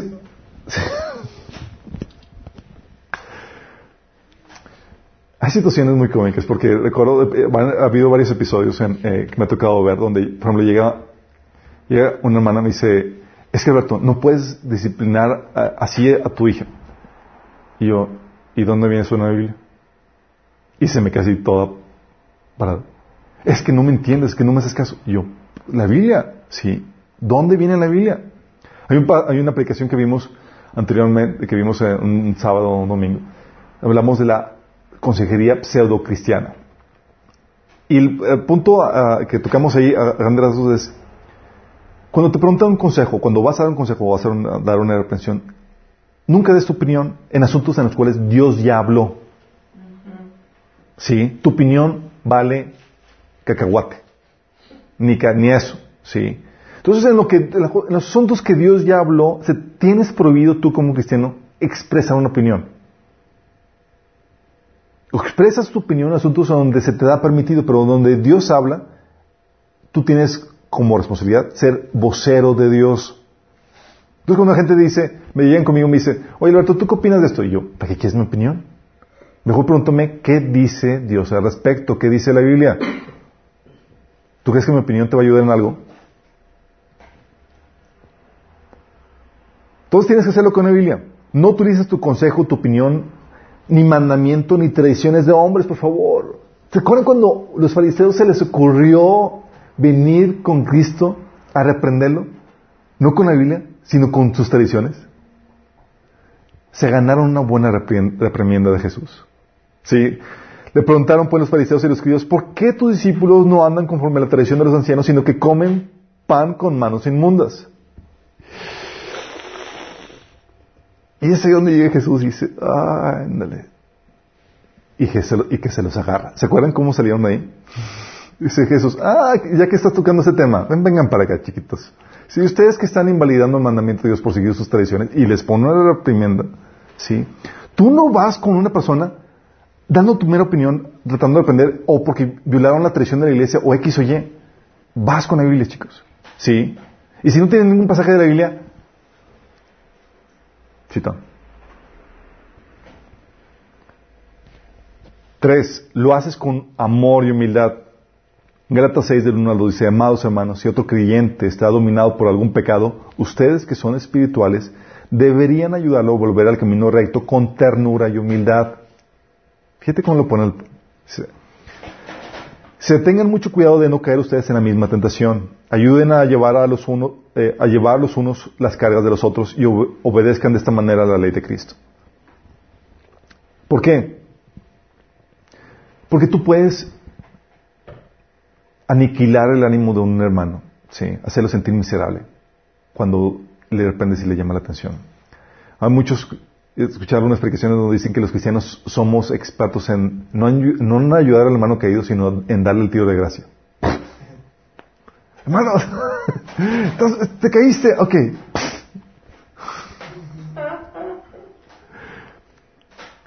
Y vamos con el hermano y no lo buscamos, y no, lo que hacemos es cayó y acusamos y, y, ah, hacemos todo el, show y el escándalo y, lo- y en vez de, hermano, vamos a exhortar, vamos a levantarte, vamos a ayudarte a salir de esto. Sí. Es con humildad y con amor. ¿Por qué? Porque tú también vas a caer. Y vas a requerir la misma compasión que vas a ofrecer a los demás. ¿Se acuerdan? con la medida que medís o serás medido, medida abundante, remecida y demás. Está hablando de esto mismo. De no juzgar. Ser compasivo con el juicio que emites. Porque tú también vas a requerir esa compasión. ¿Sí me explico? Estoy me estoy dando a entender. Y a veces, cuando el hermano sigue persistiendo en el pecado, con amor, humildad, eso es ya, pero si sigue persistiendo, con severidad. Si es que la Biblia menciona o te enseña a exhortar con severidad al hermano. ¿A ¿Alguien les ha tocado que te lo han exhortado con severidad? Dice 2 Corintios 13:10. Por eso les escribo todo esto en mi ausencia, porque cuando vaya no, para que cuando vaya no tenga que ser severo en el uso de mi autoridad. Fíjate cómo va primero la, amonestación amable, amorosa y demás antes de la severa. Dice, no, mm, para que cuando vaya no tenga que ser severo en el uso de autoridad, la cual el Señor me ha dado para edificación y no para destrucción. Timoteo, o Tito 1.3 dice, hablando Pablo de los, de los, eh, que eran de los de Creta, bueno, dice Pablo que, es- eh, que eran glotones y malabestias y demás, dice Pablo, y es verdad, dice, por, por eso repréndelos con severidad a fin de que sean sanos en la fe. A ti no te hubiera gustado ir a la iglesia de Tito, ¿eh? Si este tipo te, te ve y no perdona cuando andas en pecado. O 1 Timoteo 5:20 dice, a los que persisten en pecar, repréndelos delante de todos para que los demás teman. ¿Te imaginas? Pero eso también lo usan ahora. No, ahorita casi no se usan. Pero antes sí. Sí. Entonces, con amor, con gentileza, luego si no persiste, con severidad, si persiste, luego con testigos, chicos. Fíjate, con testigos dice Mateo 18, 16. Pero si no te hace caso, toma uno o dos más, eh, uno o dos más contigo y vuelve a hablarle para que los dos o tres testigos puedan confirmar todo lo que digas. Si no hace caso con dos testigos, luego es en público, sí, en toda la iglesia. Dice Mateo 18, 17, si aún así la persona se niega a escuchar, lleva el caso ante la iglesia. Todas esas cuestiones que Dios hace es para, por el bien de la persona que está en pecado, chicos. No es para que te desquites. Sí, justicia, que lo juzguen por lo que me hizo. No, es, el tipo se está desviando y es, hay que hacer todo lo posible para traerlo de vuelta. Sí. Por eso se hace en público después de que no entienda. Por eso, el 1 Timoteo 5.20 le dice Pablo Timoteo que los que persisten en pecar, en público. ¿sí? O Gálatas 2.14 dice, eh, hay ocasiones en donde la metida de pata, chicos, involucra a toda una iglesia o eh, involucra, involucra a todo un público. Por eso Pablo reprendió a Pedro Frente a todos. frente a todos. Porque lo que estaba haciendo estaba llevándose encuentro a todo mundo y tenía que dejar en claro que estaba mal este asunto. Sí. De hecho, lo que usualmente se hace cuando, oye, hay una persona que está dando una mala enseñanza. se reprende delante de todos para contrarrestar la mala enseñanza de todos los demás. Sí. Pero hay pecados que son individuales donde te afectó a ti y tienes que hacer todo este protocolo que menciona Jesús con el fin de traer a la persona de vuelta a Cristo. Y al final, ¿qué pasa si no entiende la persona? No atendió a tu reprensión privada, ni la de los dos testigos, ni a la de la iglesia. ¿Qué se debe hacer? Entrega a Satanás. Creo que sí. Que se le cobre una multa. No eh, al final se le expulsa de la iglesia. Mateo 18, 17 dice, "Si- luego si la persona no acepta la decisión de la iglesia, trata a esa persona como a un pagano o a un corrupto cobrador de impuestos. Es decir, olvídate de él como hermano. 1 Corintios 5.2 dice, ustedes están muy orgullosos de sí mismos, en cambio deberían estar llorando de dolor y vergüenza y echar a ese hombre de la congregación. Está hablando de un hombre que estaba cometiendo una inmoralidad sexual que ni siquiera se daba entre los no creyentes. Imagínate. Y lo dice que Pablo, expúlsenlo. 1 Corintios 5.11 dice, Pablo, lo que quise decir es, no se relacionen con ninguna con ninguno que afirma ser creyente y aún así se entrega al pecado sexual o es avaro o rinde culto a los ídolos o insulta o es borracho o estafador. Ni siquiera coman con esa gente. ¿Por qué Pablo diría eso? ¿Qué efecto tiene? ¿Sabes por, qué, lo dice Pablo? Lo dice porque si tú tratas a tu hermano cristiano que anda así en ese tipo de pecado, como si nada, como si fuera un hermano, él cree Que está bien. que está bien. Y no hay ni un shock para poderlo despertar de su, de su pecaminosidad. Y lo que hace Dios es, hey, que Él sienta el rechazo de ustedes para que se reaccione. Pero si tú lo tratas como un hermanito X, ah, pues eh, no pasa nada y te haces la vista gorda, no le estás haciendo ningún favor. Tal vez tú te estás, haciendo, te estás ahorrando el momento incómodo de reprenderle, pero no le estás ayudando nada. Por eso dice 1 Corintios 5 del 12 al 13. Pablo dice, no es mi deber juzgar a los de afuera, pero sí es responsabilidad de ustedes juzgar a los que son de la iglesia y están en pecado. Fíjate. ¿Es responsabilidad de, de quién? Juzgar a los que están en la iglesia y están en pecado. Dios juzgará a los que están afuera, pero como dicen las escrituras, quiten al malvado entre ustedes. Wow. Qué fuerte, ¿no? Es 1 Corintios 15 del 12 al 13.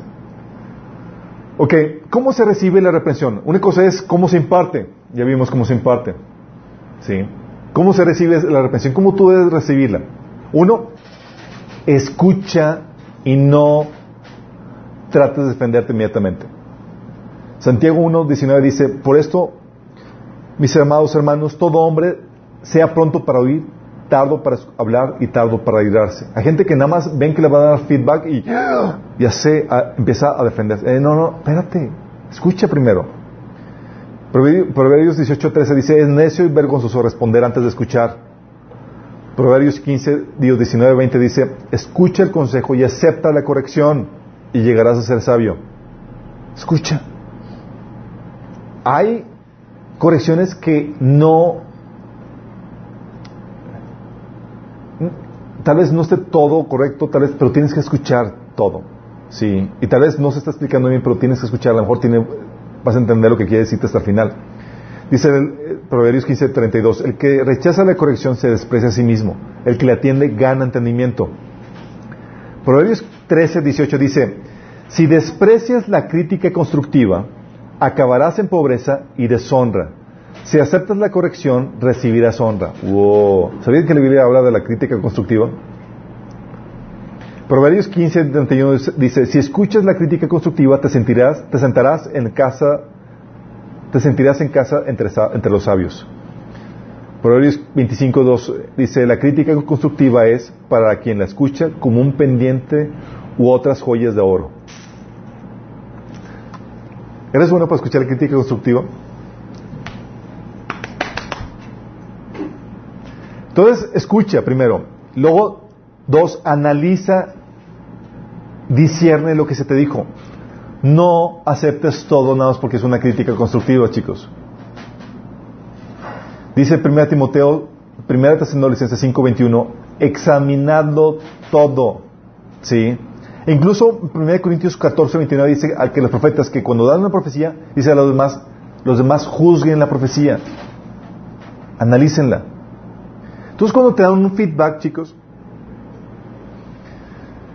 tienes que tomarlo, pero tienes que analizarlo en la presencia de Dios. Recuerdo un feedback que me dio una hermana muy hermosa. Me dijo, estábamos, eh, tenemos un evento, un evento de la iglesia en la casa y me entendí de toda la gente.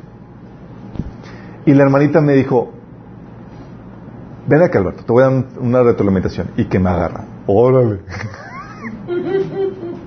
Dice, muy mal no sabes, no estás teniendo buena, buen, eh, no estás siendo buena, bien anfitrión con toda la gente y demás.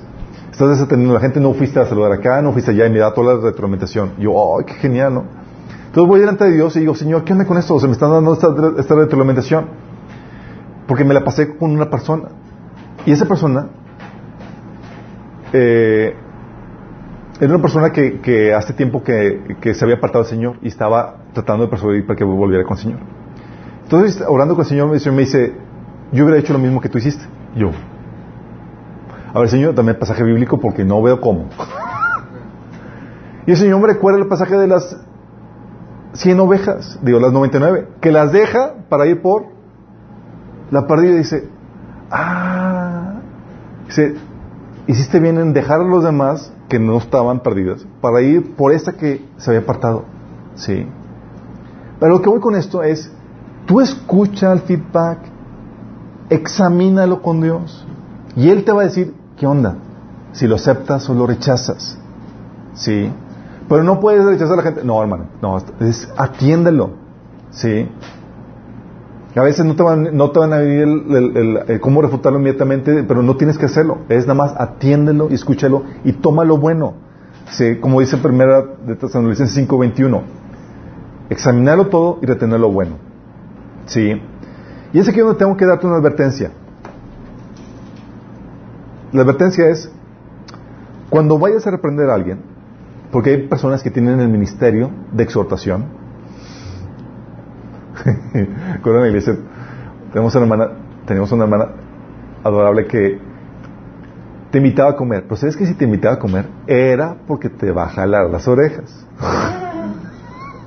Entonces era- se, se, se corría la voz de que, me, me invitó esta persona a comer. Yo, "Oh, tin, tin, tirín". Y ya todos sabían que. Pero qué padre que personas así que, te, que velan por ti. Sí, qué padre que te. De hecho, tenía una, una amiga que. eh, en, las- en la universidad, que ella, sin pelos en la boca, siempre me exhortaba.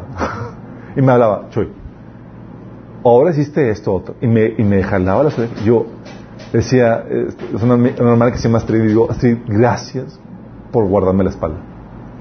Porque personas como tú me ayudan a, ver, a cubrir los puntos que no ves. ¿Sí? Y lo necesitamos y todos lo requerimos. Entonces, pero cuando des, prepara bien tu caso. No te expongas a vituperio. ¿Sabes qué pasa con muchas personas que van a exhortar a alguien por chismes que escucharon? Y no escucha primero la versión de la persona. Acuérdate con lo que dice Proverbios 18 17. El primero en presentar su caso parece inocente hasta que llega a la otra parte y lo refuta. Una vez mi hermana, mi esposa, antes de que fuéramos esposos, cuando éramos amigos, ella escuchó tantos chismes de mí que ella estaba lista para reprenderme, sí, pero bien. Y ella estaba fallando en este principio. Entonces, cuando ella iba a reprenderme, nada más lo que le salvó fue que escuchó la voz del Espíritu Santo que le dijo: No digas nada. Lo que, lo que permitió que subiera la charla y la plática y demás, y ella se dio cuenta que nada que ver. Pero eso vas, cuando vas a reprender, no puedes hacerlo en base a chismes. Tienes que ver, oye, a ver, platícame esto, ¿cómo está esta situación? Examina cuidadosamente bien este caso, para que puedas dar una reprensión en la cual tú no salgas humillado, o con la cual entre las patas. ¿Sí me explico? Arma bien tu caso. Y junta todos los pasajes que vas a utilizar de la Biblia. Por favor. Y no sacas con que el pastor dijo que... No, la Biblia, por favor. ¿Sale? El recibir esta retroalimentación es muy importante, chicos. Pero ¿sabes qué? También te puedes salir de, de la protección, de la cobertura. ¿Cómo, te puedes, ¿Cómo creen que se pueden salir de la protección? ¿Cómo te saldrías? Bingo. Uno es dejando de congregarte. No apareces en escena, nadie sabe de ti, nadie te conoce. ¿Qué te van a exhortar? ¿Qué te van? No saben de tu vida, chico. Sí. ¿Te sales de cobertura? Cuando eh, dejas de congregarte. Hebreos 10:25 te habla de que debes de congregarte. Y de hecho, ¿sabes qué habla la Biblia? De que en, en 1 Corintios capítulo 5 habla de que prohibirte o no asistir a la iglesia es considerado un, es considerado un castigo. El término de expulsar a alguien a Satanás, entregarlo a Satanás, es cortarlo de la comunión con los hermanos. Y muchos se, auto, se, auto, se autoentregan a Satanás. Se van. Ahí te voy, Satanás. Se me. Sí. Dices, ¿qué onda? Te estás saliendo la cobertura. O sea, no te estás congregando, es, te estás exponiendo a que el enemigo te desvíe. Y nadie sepa de ti. Sí. La otra. Cuando vas a la iglesia, cuando vas a la iglesia, pero no eres iglesia. Cuando asistes, pero no eres. ¿A qué me refiero con esto? Vas a la prédica tipo conferencia, entras y sales sin integrarte. Nadie supo de ti. ¿Les ha tocado? Y eso se da mucho en las negras iglesias. Sí. De que vas, escuchas, ah, qué bonito mensaje. Pero nadie supo de ti, no conociste a nadie y nadie te conoció. No te integraste. Es una forma de salirte de cobertura, sí, de esa protección. El liderazgo no te conoce. Si el liderazgo no te conoce, es, no estás en esta protección. Juan 10:14 dice que el buen pastor conoce a sus ovejas y las ovejas lo conocen. Hay muchos que asisten a la iglesia, pero no están bajo esa protección porque no los conoce el pastor. ¿Sí me explico? Hebreos 3:13 dice, cuando te integras a la familia espiritual, tú te expones a esta exhortación, dice Hebreos 3:13, exhortados los unos a los otros cada día entre tanto que se dice hoy, para que ninguno de vosotros se endurezca por el engaño del pecado. Si la gente en la iglesia a la que asistes te conoce lo suficiente como para exhortarte, estás en esta protección. Si no te conoces, si no te conocen, va contigo. ¿Vas a la iglesia? Sin cobertura. ¿Me explico? la otra forma en que te sales de la cobertura. Ay, cuando, cuando, eres cuando eres iglesia, la gente te conoce, pero ¿qué crees? No tienes la actitud correcta. ¿Cómo que la actitud correcta? Orgullo, por ejemplo.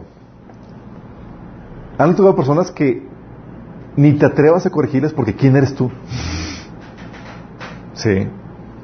Entran en el juego de comparaciones, no les aceptas, no te, no te aceptan por venir de alguien inferior. O sea, ¿quién eres tú para hacerlo? Sí. O no te aceptan la represión porque eh, basan ellos su valor en estar en lo correcto. Sí, ellos basan su sentido de valor en, la posición de estar en lo correcto. ¿Se acuerdan cuando el ciego reprendió a los fariseos, a los líderes académicos? Le dijeron los, fariseos, tú naciste de todo en pecado y nos enseñas a nosotros y lo expulsaron. Hay gente que va a la iglesia y que no acepta por cuestión de orgullo ninguna reprensión. Y no más porque viene de ti.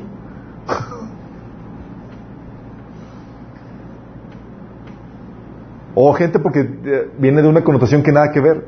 Sí, de que o no tiene el título o demás. De hecho, en los, los, los, líderes religiosos dijeron a, este Nicodemo, ¿eres tú también Galileo? escudriña y ve que de Galilea nadie se, nunca se ha levantado el profeta. Entonces, por lo tanto, como viene de una tierra que es de Jesús no podía ser considerado, no podía considerarse digno de respeto. La otra actitud, aparte del orgullo, es la necedad, la insolencia. ¿Sabes qué es un necio? ¿Alguien sabe qué es necio? Un tonto es alguien que rechaza el conocimiento. No le interesa. No lo quiere, no lo aprecia. ¿Sí? Dice Proverbios 9, 8. No reprendas al insolente, no sea que acabe por odiarte. Uh. En teoría en la iglesia no debe haber ningún insolente. Dice, reprende al sabio y te amará. ¿Tú cómo reaccionas cuando te reprenden? ¿Amas a la persona cuando te reprende? Depende. Depende cómo. Dice en Proverbios 1.7, los necios desprecian la sabiduría y la disciplina. Sí. Y el otro, otro personaje que menciona la Biblia es el, el burlador o el escarnecedor. ¿Sabes quién es el burlador o escarnecedor? No es el que eche carrilla. ¿Qué es? Sí, es, entonces no es el que eche carrilla, ¿quién es? el necio es el que rechaza el conocimiento. El escarnecedor es el que menosprecia el conocimiento. Menosprecia el conocimiento burlador o escarnecedor. Sí, menosprecia la corrección aunque tenga eh, sabiduría o base bíblica.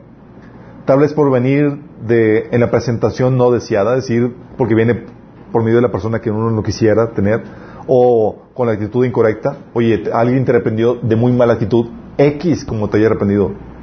Lo que te haya dicho, ¿tiene sentido? ¿O no en el tiempo correcto? Sí. Proverbios 15:32 dice, el que rechaza la corrección se desprecia a sí mismo, el que la atiende gana entendimiento. Sí. Dice Proverbios 9:7, el que corrige al burlón o al escarnecedor se gana que lo insulten.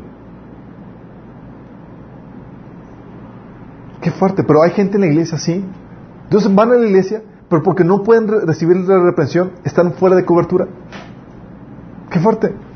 La otra es el impío, el malo, el inconverso, el que quiere seguir en su pecado. Por eso dice, ¿se acuerdan cuando Jesús dijo que cuando llevas el caso con los testigos y luego con la iglesia y no entiende, dice que lo tengas como impío, como una persona mala? Proverbios 9.7 dice que el que reprende al malvado gana su, su desprecio. ¿Por qué? ¿Sabes por qué? Juan 3 del 19 al 21 te explica Jesús por qué. Dice, Jesús, esta es la condenación, esta condenación se basa en el siguiente hecho. La luz de Dios llegó al mundo, pero la gente amó más la, oscuridad que la luz, porque sus acciones eran malvadas. Todos los que hacen el mal, que odian la luz y se niegan a acercarse a ella porque temen que sus pecados queden al descubierto. O sea, no quiero que expongas mis pecados, quiero seguir pecando. Entonces no quiero que me reprendas, me aparto de la gente que me reprende. Dice, pero los que hacen lo correcto se acercan a la luz para que otros puedan ver que lo que están haciendo, que están haciendo lo que Dios quiere. Entonces cuando tú reprendes a una persona que quiere continuar en su pecado, te vas a ganar su desprecio. Y Jesús dice, por este causa, por este causa la gente odia la luz y no se acerca a la, no se acerca a la, a la luz, ¿sí? Por eso dice Jesús que la persona que persiste en su pecado, trátala como un pagano, un corrupto, cobrador de impuestos. ¿Sí? Entonces tú puedes ir a la iglesia correcta, puedes estar yendo a la iglesia y estar fuera de cobertura por tener la actitud correcta, chicos. La actitud incorrecta. Orgullo, necedad, tener un corazón escarnecido o malvado. Sí. No aceptas corrección. La, característica en común es no aceptas reprensión alguna. Y eso, ya con esa actitud, saliste de cobertura. Ni por más que vayas a la iglesia, ni por más que tengas la franquicia, ni por más que nada. Sí. También la otra forma en que, en la que te sales de cobertura, ¿sabes cómo es? Cuando tienes la actitud correcta, pero ¿sabes qué? tienes una lealtad al liderazgo mayor que la de Jesús o la de, la, de su palabra. Eso sucede cuando sigues ciegamente el liderazgo sin cuestionarlo. Lo sigues sin cuestionar, o sigues el liderazgo por encima de que la, la, palabra de Dios, ya te saliste de cobertura. Va contigo, ¿sí? Por eso Jesús decía, Pablo decía, imagínate, el gran Pablo decía, si alguno de nosotros, un ángel del cielo, les predica un evangelio distinto del que les hemos predicado, sea maldito. Está hablando, si a nosotros chicos, no nos sigan a nosotros, es lo que les enseñamos. Y me ha tocado iglesias aquí en Monterrey que enseñan a la gente que debes someterte al liderazgo, porque la Biblia enseña a someterte al liderazgo, a, aunque se desvía. Aunque se desvíe. Imagínate. Cuando tú tienes una actitud correcta de escuchar la reprensión y demás, pero tienes una lealtad al liderazgo mayor que la de la palabra de Dios, bye bye contigo. Sí. Eso sucede cuando, típicamente sucede cuando, ¿sabes qué? Te, te sometes, estás dispuesto a someterte aunque estén mal o aunque se desvíen. ¿Sabes por qué sucede muchas veces? Porque te deslumbra el liderazgo. Gran ministerio, gran hombre, etcétera. Gálatas 2, 6, Pablo te dice cómo reaccionaba ante ese deslumbramiento. Dice, en cuanto a los que eran reconocidos como personas importantes en la iglesia, aunque no me interesa lo que fueran, porque Dios no juzga, juzga por las apariencias, esos tales no me impusieron nada nuevo. Fíjate, Pablo no se dejaba impresionar por, por la posición o el renombre de los líderes, pero muchos de nosotros sí, y estamos dispuestos a seguir el renombre o el liderazgo antes que la palabra de Dios. y también, ¿sabes cómo? Cuando eso te das cuenta cuando estás fuera de cobertura, ¿sabes también cuando es muy peligroso? Cuando tu líder no está abierto a ser exhortado o amonestado por ti. Si tu líder no está dispuesto a escuchar una reprensión tuya, cuidado, corres peligro. Es una persona orgullosa que está cerrado a, la, a esa protección que da el cuerpo de Cristo. Y en cualquier momento se puede desviar. Sí. Pablo hablaba de los falsos apóstoles en 2 Corintios capítulo 11. Y la otra forma en cuando te sales de la cobertura. Cuando vas a una iglesia que no implementa disciplina eclesiástica. Es decir, tú puedes ir y vivir la vida como tú quieras y nadie te dice nada. El liderazgo no te conoce y a nadie, nadie le importa. Sí, no, nadie te fuma en ese sentido. ¿Sí les ha tocado alguna iglesia? ¿Qué sucede? Fíjate lo que dice Pablo, 1 Corintios 5, del 1 al 2. Me cuesta creer lo que me informan acerca de la inmoralidad sexual que hay entre ustedes. Algo que ni siquiera los paganos hacen, imagínate. Y la iglesia, chicos, dice, me dicen que un hombre de su iglesia vive en pecado con su madrastra. Imagínate. Está bien. Ustedes están, y ustedes están muy, muy orgullosos de sí mismos, en cambio deberían estar llorando dolor y vergüenza y echar a ese hombre de la congregación. Pero ellos estamos haciendo la vista gorda. Ah, pues, oye, que está saliendo con su madrastra. Ah, pues, chido, ya son. Tú vas a una iglesia así, tienes cero cobertura. De nada te sirve, no, hay, no tienes ninguna protección. Cuando el liderazgo está así en una iglesia que ignora o que se hace de la vista gorda, eh, la presencia del Espíritu no, no se manifiesta. Mira, la presencia de Dios se puede manifestar a pesar de nuestros errores y demás en algunos momentos, en algunos episodios. Sí. ¿Te acuerdan la iglesia de Sardis que estaba muerta? Sí, tiene fama de pero estaba muerta. Y dice Jesús, hay algunos de ustedes que no han manchado sus vestiduras. Puede haber partes de la iglesia que se manifiesta la gloria de Dios y su presencia ahí, sí. Pero estamos hablando de asuntos graves que van a llevar a que la poca o un poco de levadura leude toda la masa. Cuando el pecado se, se permite en la, vida, en la vida de la iglesia que se exprese sin corrección, lo que causa es que más gente piense que es lo normal y se contagia. ¿Sí? Y trae enfermedad al resto del cuerpo. ¿Qué pasa cuando no atiendes un cáncer a tiempo? Casi enferma todo el cuerpo y lo mata. Lo mismo pasa aquí con esto. Por la falta de disciplina, por la falta de cobertura, trae este tipo de problemática. Entonces, con esta problemática, con esto que vemos, diagno- diagnostícate. Estás bajo la verdadera, la verdadera eh, cobertura. Y no me refiero a, estás bajo la, el yugo de tu líder espiritual. Estoy hablando, estás realmente disfrutando de la protección que da el cuerpo de Cristo. ¿Cómo puedes saber eso? ¿Te ofendes cuando te reprenden o exhortan o amonestan? Si te ofendes o no aceptas la, la reprensión o la retroalimentación o la crítica constructiva, cero protección, cero cobertura. ¿Te enojas, te molestas cuando te, o te sientes cuando alguien te reprende, te exhorta o te llama la atención? ¿Rechazas cuando te dicen que estás mal en algo sin antes analizarlo, meditarlo o discernirlo? ¿Rechazas una enseñanza o amonestación por, por- no por el contenido, sino por quien te la dice? ¿Te alegras cuando alguien te apunta algún error? Proverbios dice que el hombre sabio, dice que si reprendes al sabio te va a amar.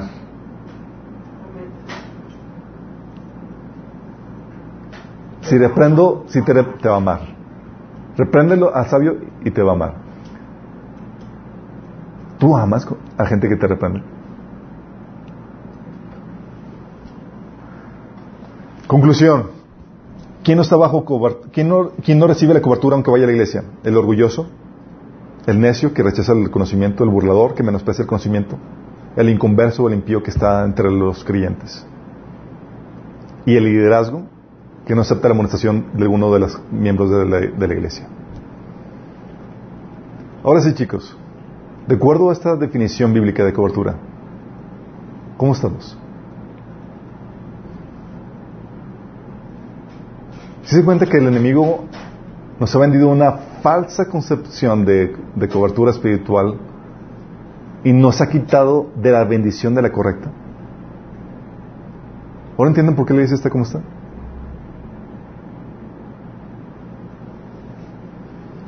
Vamos a orar. Padre Celestial, te damos gracias, Señor, porque tu palabra nos enseña, nos revela secretos y verdades, Señor, que estaban ocultas, Señor, en nuestro ver, Padre. Señor, que este entendimiento, Señor, podamos transmitirlo a más gente, Señor, y podamos aplicar nuestras vidas. No permite, Señor, que caigamos otra vez en un yugo de esclavitud, eh, regímenes hum- humanos, sino que vivamos en la libertad que tu Espíritu nos trae en Cristo, Señor. Ayúdanos, Padre, a disfrutar, Padre, y a aceptar, a recibir la cobertura que viene de, ti, de tu cuerpo, Señor. Que podamos recibir con gusto la reprensión de, de nuestros hermanos, Señor. Y que podamos ayudar a los hermanos que se desvían y que se apartan de ti, exhortándolos con toda paciencia, amor y doctrina, Señor, con tu palabra, considerándonos a, a nosotros mismos para no caer en la misma situación, Señor. Ayúdanos, Padre, a recibir esa protección y a dar esa protección. En Cristo Jesús te lo pedimos. Amén. Nos vemos el próximo martes.